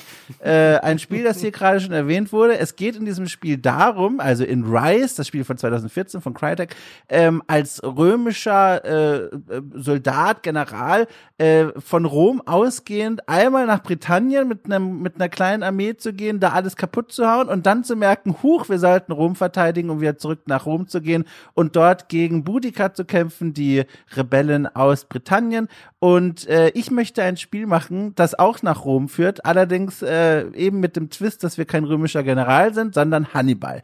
Und die Idee ist wie folgt, das ist so ein, also kann man sich vorstellen, als narratives Action-Game mit eben einem Kampfsystem, das dem Rise entliehen ist. Also es geht viel um abgetrennte Körperteile in Zeitlupe, die richtigen Knöpfe zum richtigen Zeitpunkt drücken, mehr Show and Tell als spielmechanisches Können, aber das ist gar nicht schlimm, weil der Schwerpunkt dieses Spiels der liegt woanders, nämlich bei der sozialen Komponente. Der, der Gameplay-Loop sieht wie folgt aus. Der, der Feldzug von Hannibal Barkas Richtung Rom während des, zweiten Punischen, äh, während des Zweiten Punischen Krieges beginnt in Nordafrika, führt über Spanien und Südfrankreich und die Alpen natürlich, bekannte Alpenüberquerung mit den Elefanten, dann schließlich nach Rom. Und diese Reise, die vollziehen wir nach. In einer beeindruckenden Grafikkulisse laufen wir also durch diese tollen Orte und haben abwechselnd erstmal mit unseren Generälen zu tun. Wir haben ja ein großes äh, Heer hinter uns, das muss auch von vielen Generälen angeführt werden. Und diese Generäle bitten uns regelmäßig um Gespräche, um kleine Konfrontationen, in denen sie ihre Wünsche loswerden, ihre, ihre Bedürfnisse äußern, die sich mal drehen um eine Extra-Ration für ihre Truppen, mal drehen um irgendwelche Rivalitäten mit anderen Generäle. Denn jeder unserer Mitstreiter, der denkt natürlich schon an die Zeit nach dem Feldzug. Wenn Rom dann hoffentlich von uns eingenommen und das Gold und der Einfluss verteilt wird. Und dieser Machtkampf, der beginnt schon mit dem ersten Schritt aus Nordafrika raus. Und in diesen Gesprächssituationen reden wir dann eben mit diesen Figuren, lernen sie kennen, alles kinoreif inszeniert, wie gesagt, da muss man nicht allzu viel machen, bevor dann das andere Spielsegment äh, Segment beginnt, nämlich der Kampf. Regelmäßig werden wir natürlich immer wieder angegriffen von den Barbaren, die in den verschiedenen Regionen leben und schließlich auch den Römern selbst. Und in diesen Kämpfen bekommen wir immer wieder die Gelegenheit, äh, auf unser, unsere Umgebung zu reagieren und Entscheidungen zu treffen. Wir können Flanken ganz gezielt stärken, in denen wir dort kämpfen. Wir können Truppen ähm, mit rudimentären Befehlen auf die linke, auf die rechte Seite des Schlachtfelds schicken. Aber vor allem können wir auch Hilfe rufen von generellen Antworten oder auch nicht. Wenn ein General zum Beispiel in einer Gesprächssituation uns offenbart hat, dass er nicht allzu viel von uns hält, aber ein wirklich fähiger Kämpfer ist, können wir in der folgenden Schlacht entscheiden, ob wir ihm zu Hilfe eilen wollen, wenn er in einer bedrückten Situation gelandet ist, oder ob wir sagen, nö, der Typ hat hier offen meine Autorität angezweifelt, dem werde ich mal nicht helfen. Vielleicht haben wir ja Glück, Fortuna ist auf unserer Seite oder er stirbt während der Schlacht. Ähm, und diese Entscheidung treffen wir während der Kämpfe und dann äh, beginnt das Ganze wieder von vorn, bis wir dann vor Rom stehen und dann die Stadt hoffentlich einnehmen. Das ist die Idee. Äh, bitteschön. Sehr gut. Ja, zum einen erstmal, wenn ich ein Publisher wäre, würde ich jetzt wahrscheinlich nach dem Gespräch mit euch beiden mir ernsthaft überlegen, ein Spiel mit rumzumachen, weil das Spiel liegt anscheinend in der Luft. Also manchmal hast du das so, tatsächlich, dann krieg, bist du auf einer Messe und du kriegst 20 Ja. Pitches zum Piratenspiel und denkst dir, okay, wenn so viele Leute unabhängig voneinander auf dieselbe Idee kommen, Ah, das ist spannend. Ja, das ist spannend. ist, ist da gerade mal wieder irgendwo was am Köcheln. Manchmal hat man das ja so. Ich, ich, ich habe auch das Gefühl, dass wir sind wahrscheinlich beide irgendwie geprimed, wie der Ami sagt, also irgendwie äh, scharf Ja. gemacht auf Rom durch irgendeinen externen kulturellen Einfluss und es ist Ja, uns beiden ja, nicht ganz klar, warum. Hm. Irgend, irgendeine Serie, irgendein Buch, irgendeine Website, unterschwellig werden wir gerade alle darauf vorbereitet. Wir brauchen bloß das Produkt. Hannibal Anteportas. Ja. Ähm, was mir jetzt bei dem Spiel ein bisschen weniger auf Anhieb verständlich ist, wie bei, bei ähm, Hm. äh, Seps Spiel, weil GTA in Rom halt grundsätzlich die Assoziation leichter ist, weil es klar ist, es geht da auf, auf die Fresse und Kampf. Du hast ja mehr so, ein, so eine Kampf auch, aber mehr auf Show und Tell und dann aber auch dieses Reden. Wie, wie ist, wie, wie muss ich mir das vielleicht noch ein bisschen vorstellen, was die Gewichtung angeht? Oder lass es mich anders fragen. Es gibt ja unterschiedliche Spielertypen und es gibt Spielertypen, die spielen halt eher sehr so Walking Sims und sehr redelastige Spiele und es gibt Leute, die hassen das wie die Pest und die klicken das alles weg und wollen eher nur in den Kampf. Und wie willst du quasi versuchen, eine dieser beiden oder beide Gruppen, für wen ist das gedacht und wie willst du versuchen, die Leute damit zu erreichen? Also wie hältst du es trotzdem spannend? Ist das dann vor allem über die cineastische Inszenierung dieser Dialoge oder ist es jetzt doch nicht so rede, redelastig, wie ich es mir gerade vorgestellt habe bei deinem Pitch oder wie muss ich es verstehen? Also wenn man die Gewichtung mal genauer anguckt, kann man sich die, diese Gesprächssegmente eher vorstellen wie so einen, wie so eine, wie, wie eine Phase, in der man für die nächste hm. Schlacht gewisse Modifikatoren okay. einstellt. Also wenn da ein Typ dann kommt und das ist halt wirklich wie in so einer ja. Assassin's Creed Zwischensequenz inszeniert, also wirklich sehr filmisch und dann trifft man eben Gesprächsentscheidungen. Immer relativ kurz, aber dann kommt dann eben, wie gesagt, einer und sagt, du, oder keine Ahnung, ich bin auch einfach noch schwer verletzt, verwundet von der letzten Schlacht. Bitte, bitte, lass mich nicht mitkämpfen morgen. Ich krieg das nicht auf die Reihe. Und wenn du aber sagst, nee, du, ich will, dass du direkt ganz vorne stehst, dann will er das auch machen, aber das kann Konsequenzen haben, aber eben auch die Schlacht mhm. anders laufen lassen. Und das ist quasi, man stellt hier im Grunde über Gespräche Modifikatoren für die kommende Schlacht ein und da liegt auch der Höhepunkt. Die Kämpfe in Rise, die waren auch in meiner Erinnerung nie besonders fordernd, aber sie waren wahnsinnig toll inszeniert durch die Zeitlupe, durch diese Möglichkeit, äh, fatale Angriffe auszuführen, Körperteile, wie gesagt, abzutrennen. Das sah alles aus wie im Film, aber man drückte selber noch ein paar Knöpfchen. Und da sehe ich so ein bisschen, da sehe ich den Schwerpunkt des Spiels. Okay, das verstehe ich. Das, das macht komplett hm. Sinn. Das kann ich mir auch sehr gut vorstellen. Da würde von mir, für mich sich auch dann sofort das AAA-Budget erschließen, weil das bedeutet im Ja, genau, muss toll aussehen. Im, ja, nicht nur das, du produzierst im Umkehrschluss ja immer ganz viel Content, der für den Müll ist, weil wenn du branchst und in verschiedene Richtungen gehen kannst und dann auch wirklich quasi, dass es dann sich anders anfühlt, musst du ja diese ganzen Optionen bauen also du musst ja die Option bauen, ja, ja ich höre auf ihn und komme ihm zu Hilfe und ich muss die Option bauen, ich scheiß drauf, geh du mal schön drauf in der Schlacht. Und mhm. dann hast du halt, wie gesagt, dann brancht das entsprechend auf und du musst ganz viel bauen, von dem du weißt, naja, jeder Spieler wird zumindest beim ersten Mal, da hast du dann eher eine Replayability, aber beim ersten Mal wird er das halt alles nicht sehen, was ich hier gerade baue, weil er hat sich halt für eine andere Option entschieden, ja. Und das heißt, du musst halt relativ viel Content in Anführungsstrichen für die Tonne produzieren. Aber das, das ist richtig. nochmal, das ist jetzt nicht, nee, also für als Spiel, als Spieler und als Spielerlebnis ist das grandios, weil jeder erlebt das Spiel dann anders und ihr könntet den Podcast dann, oh, ich habe aber das gemacht und dann ist das passiert und, und jeder hat ein komplett ja. anderes Erlebnis als, wie gesagt, ich glaube, bei Assassin's Creed habt ihr am Ende des Tages alle dasselbe und, Erlebnis ja. gehabt. Da hast du diese Szenen dann noch durchgegrindet, ja, ja, und dann kam noch der da, ja, ja, genau. Es ist halt dann, ja. Und ich weiß auch ganz genau, wie ich die Pitch-Präsentation begonnen hätte, nämlich mit einer Compilation von dieser einen berühmten Szene, äh, die es in jedem Historien-, Drama- und Actionfilm gibt, nämlich der Moment, wenn man gerade mitten in irgendeiner Schlacht ist und die Blicke von zwei Männern oder was auch immer kreuzen sich auf dem Schlachtfeld, die Kamera wird ganz kurz langsamer und hier schwebt eine Entscheidung in der Luft. Entweder die beiden treffen sich zum Duell in der Mitte des Schlachtfeldes, der eine sucht mit seinem Blick um Hilfe, der andere wendet den Blick aber ab. Das gibt's ja als Topos in ganz vielen Filmen Film und dann würde ich dir das zeigen, Ralf, und nach dem letzten Clip sagen, und ich mache das Spiel dazu. What we do in life echoes in eternity. So ist das. wow. Mit, mit, One-Linern kriegst Übrigens, du mich immer, äh, da bin ich total anfällig für. Ach, oh, sehr gut. One-Liner. Ja, sagt er zu spät jetzt. Ja. Ähm, Dom, äh, das klingt so vom Gameplay so eine Schlacht, in der du reagieren kannst auf Generäle, die Hilfe brauchen und sowas. Nein. Da, da, da, doch, du musst da mal Dynasty Warriors reinziehen. Ich weiß schon. Ja. ja. Aber da ist das Problem, da ist die Inszenierung halt, das sind ja alles nur so Figürchen, die fliegen ja zu Tausenden durch die Luft mhm. und das ist, das, mir fehlt die Gravitas. Es ist, die, die Struktur von Dynasty Warriors könnte ein wunderbares Template sein für deine Spielidee. die, ja. äh, die, die grauenhafte technische Umsetzung, die Tausenden von Kanonenfuttergegnern, auf die kannst du ja verzichten, aber so, ja. du spielst in Dynasty Warriors praktisch ja nur einen Charakter und trotzdem hast du im Hintergrund so, mm. ein, so eine Art selbst ablaufendes Strategiespiel. Ja, genau, ja. Und das ist eine, eigentlich auch eine echt wertvolle Geschichte, die so in der Form auch noch niemand ja. wirklich gut kopiert hat. Das, nee. äh, das gibt's manchmal in Actionspielen so als Skriptmomente. Hier, wir werden angegriffen, du musst die drei Trebuchets ausschalten. So, es gab ja auch diesen, diesen, wie hieß der Spartas, Spartacus, diesen, diesen, dieses Actionspiel, dieses Hack and Slay auf PS2 Oh, das war von Creative Assembly. das? Äh, äh, Spartan. Äh, Genau. Äh, Total ich habe das gespielt auf der PlayStation Ja, genau. 2. Das war dieser ganz große Ausläufer Ja. von Creative Assembly. Oh, das war also genau in die Richtung. Und du, Entschuldigung, Sebastian, ich wollte jetzt unterbrechen, aber du kannst ja, du kannst ja auch noch, das ist ja auch das Geniale, du kannst ja, wenn du halt das Geld hast und den Erfolg, du kannst ja ein Franchise draus machen. Wenn, wenn das in der Antike gut klappt, machst du den nächsten Teil im Mittelalter. Schwöre ich dir, die Leute spielen das nochmal, weil es halt einfach Ja. ein anderer Schauplatz ist. Griechische Antike. Und dann werden die Leute irgendwann sagen, wann kommt das Weltkriegsspiel? Und alle werden sich fragen, kann das funktionieren? Die Formel von Ante Portas mit Schusswaffen. Die Antwort, ja. Äh, Ante Portas ist da die Reihe, ja. Die Ante Antwort Portas, gibt's beim ja. nächsten Podcast.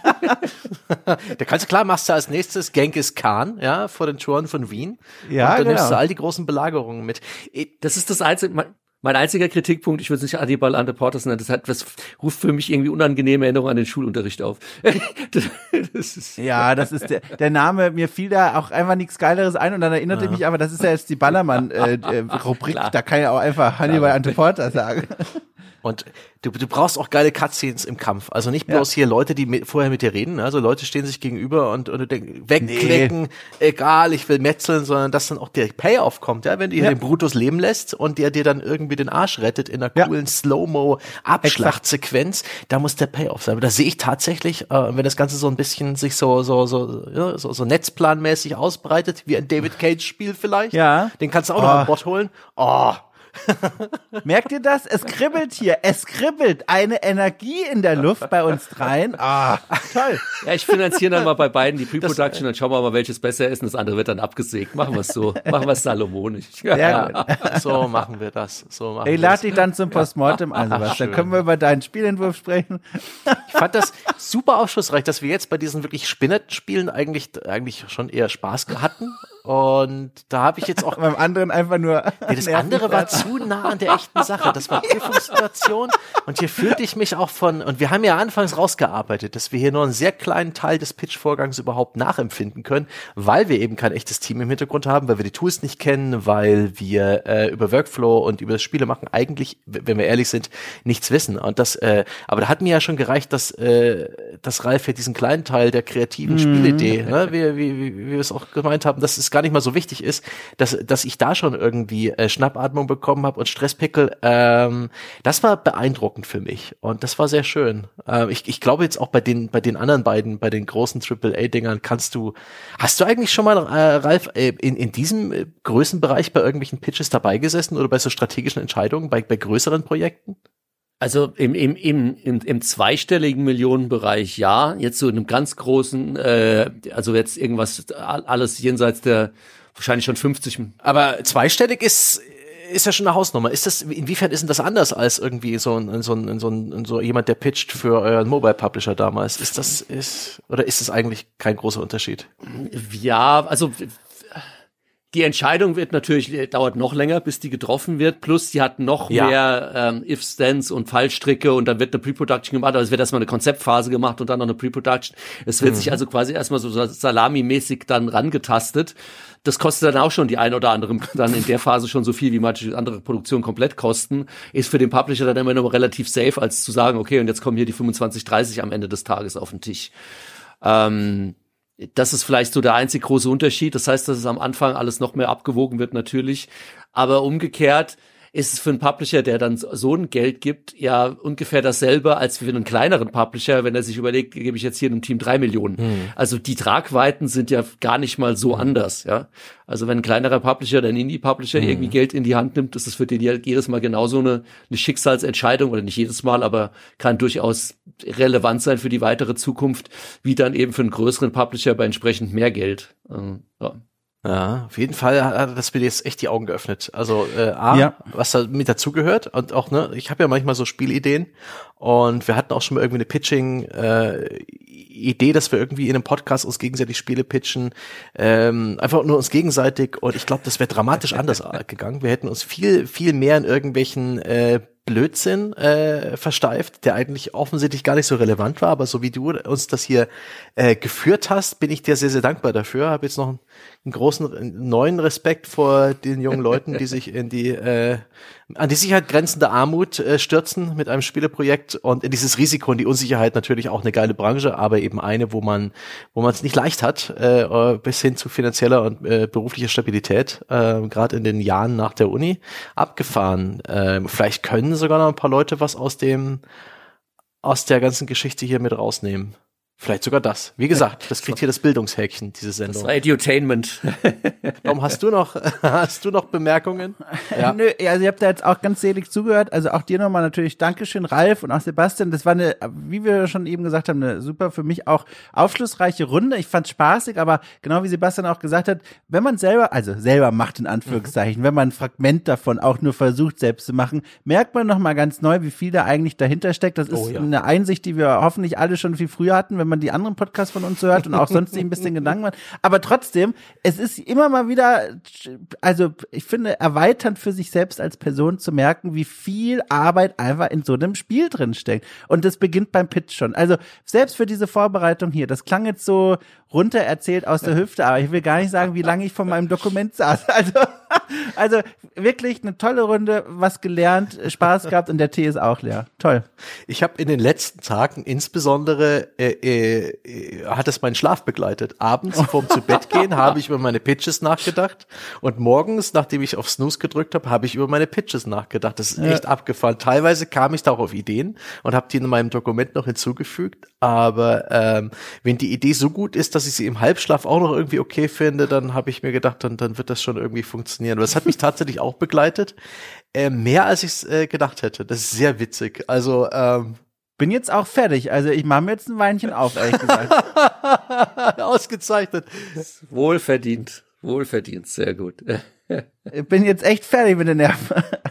Sehr gut. Ähm, dann, äh, dann haben wir heute hoffentlich alle was gelernt. Nein, du, ich, Außer Ralf, ja. ja. Überhaupt nicht. Nee, das ist ja das, warum ich das so, du lernst immer was. Also du, du kommst auch selbst immer wieder auf neue Ideen. Ich fand mhm. eure Sachen auch sehr inspirierend und immer wieder Augen öffnen. Also ich ist ja nicht so, dass ich jetzt nach 30 Jahren irgendwas wüsste, ja. Ich lerne nur immer wieder neue Sachen und das oh. macht mir einfach Spaß. Äh, also.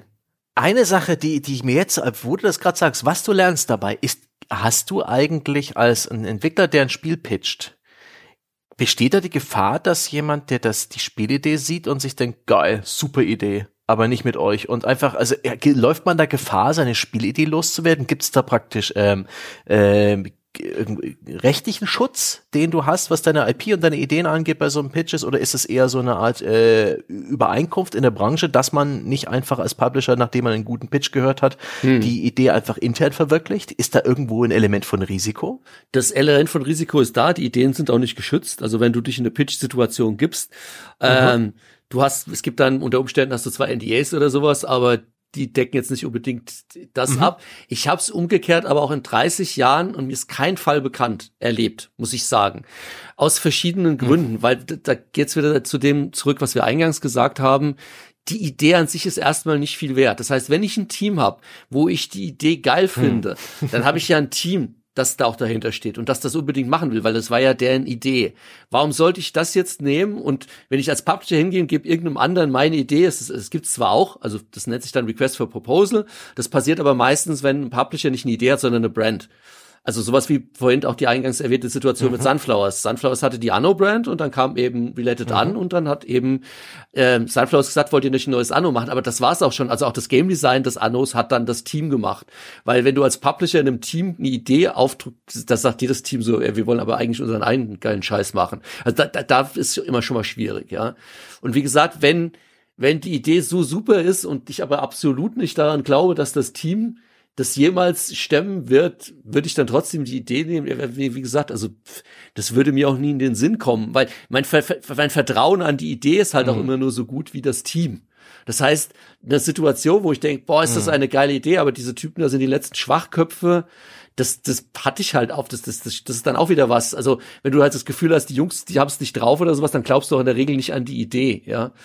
Also ich habe noch nie eine Idee gehört, die so für sich alleine stand und so brillant war. Ich sag, wo ich gedacht habe, die Idee ist genial, das kriegen die aber nie umgesetzt ja. und sollte ich das nicht selbst machen. Also Ach krass.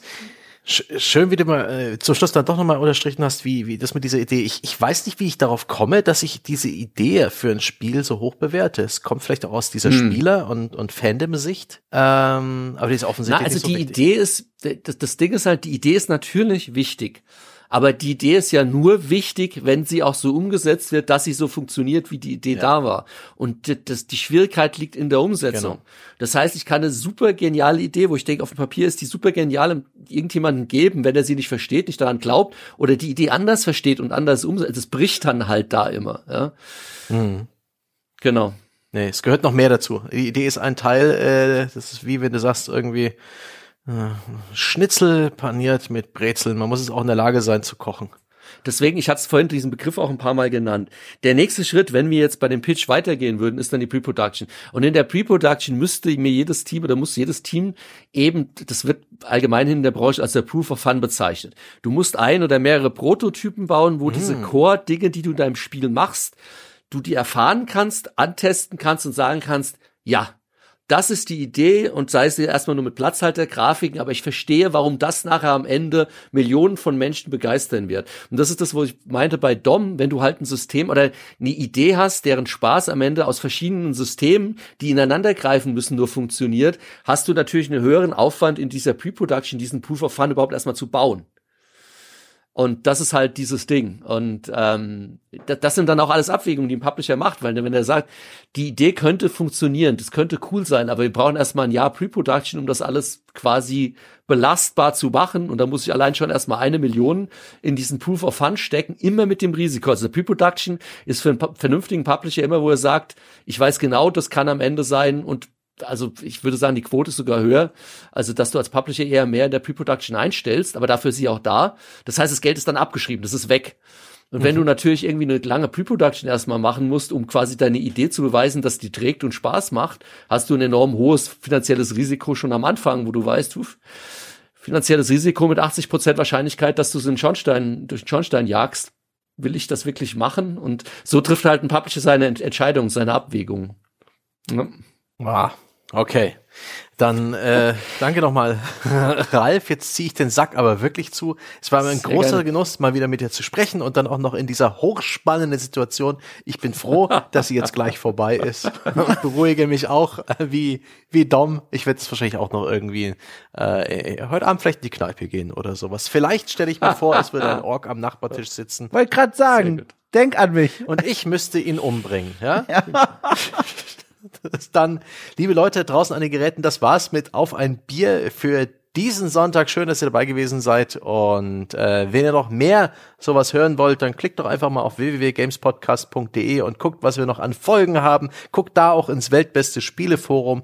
Und wenn ihr ne, diesen ganzen Hörgenuss multiplizieren wollt, dann kann man uns auch abonnieren. Da gibt's einfach noch viel mehr Podcasts, mehr Dom, mehr Sebastian, auch hier und da mal Ralf und André und Dom und andere Leute, die uns unterstützen. Jede Menge äh, Podcasts von Dienstag bis Freitag, das Vollprogramm für Abonnenten ab fünf Euro pro Monat über Patreon oder Steady kann man uns da unterstützen. Übrigens der einzige Einkommensstrom, den wir haben, weswegen wir auch 100% unabhängig sind von irgendwelchen Publishern und Trends und so weiter. Wir machen Podcasts zu Themen, die uns interessieren interessieren und das ermöglichen uns unsere fantastischen Unterstützer. Wenn ihr dazugehören wollt, geht ihr auf www.gamespodcast.de slash abo. Da gibt's auch einen Schnuppermonat. Da könnt ihr euch reinhören in alle möglichen unserer anderen Formate und euch ein bisschen ein Bild davon machen, ähm, wie, äh, was ihr da so bekommt. Ähm, und wenn ihr da nicht dazu bereit seid, ist auch okay, dann seid aber so lieb und bewertet unser Projekt bitte mit erhobenen Daumen, mit lächelnden Smileys, mit fünf äh, Sternen oder zehn, je nachdem, wo ihr uns bewerten könnt und wollt.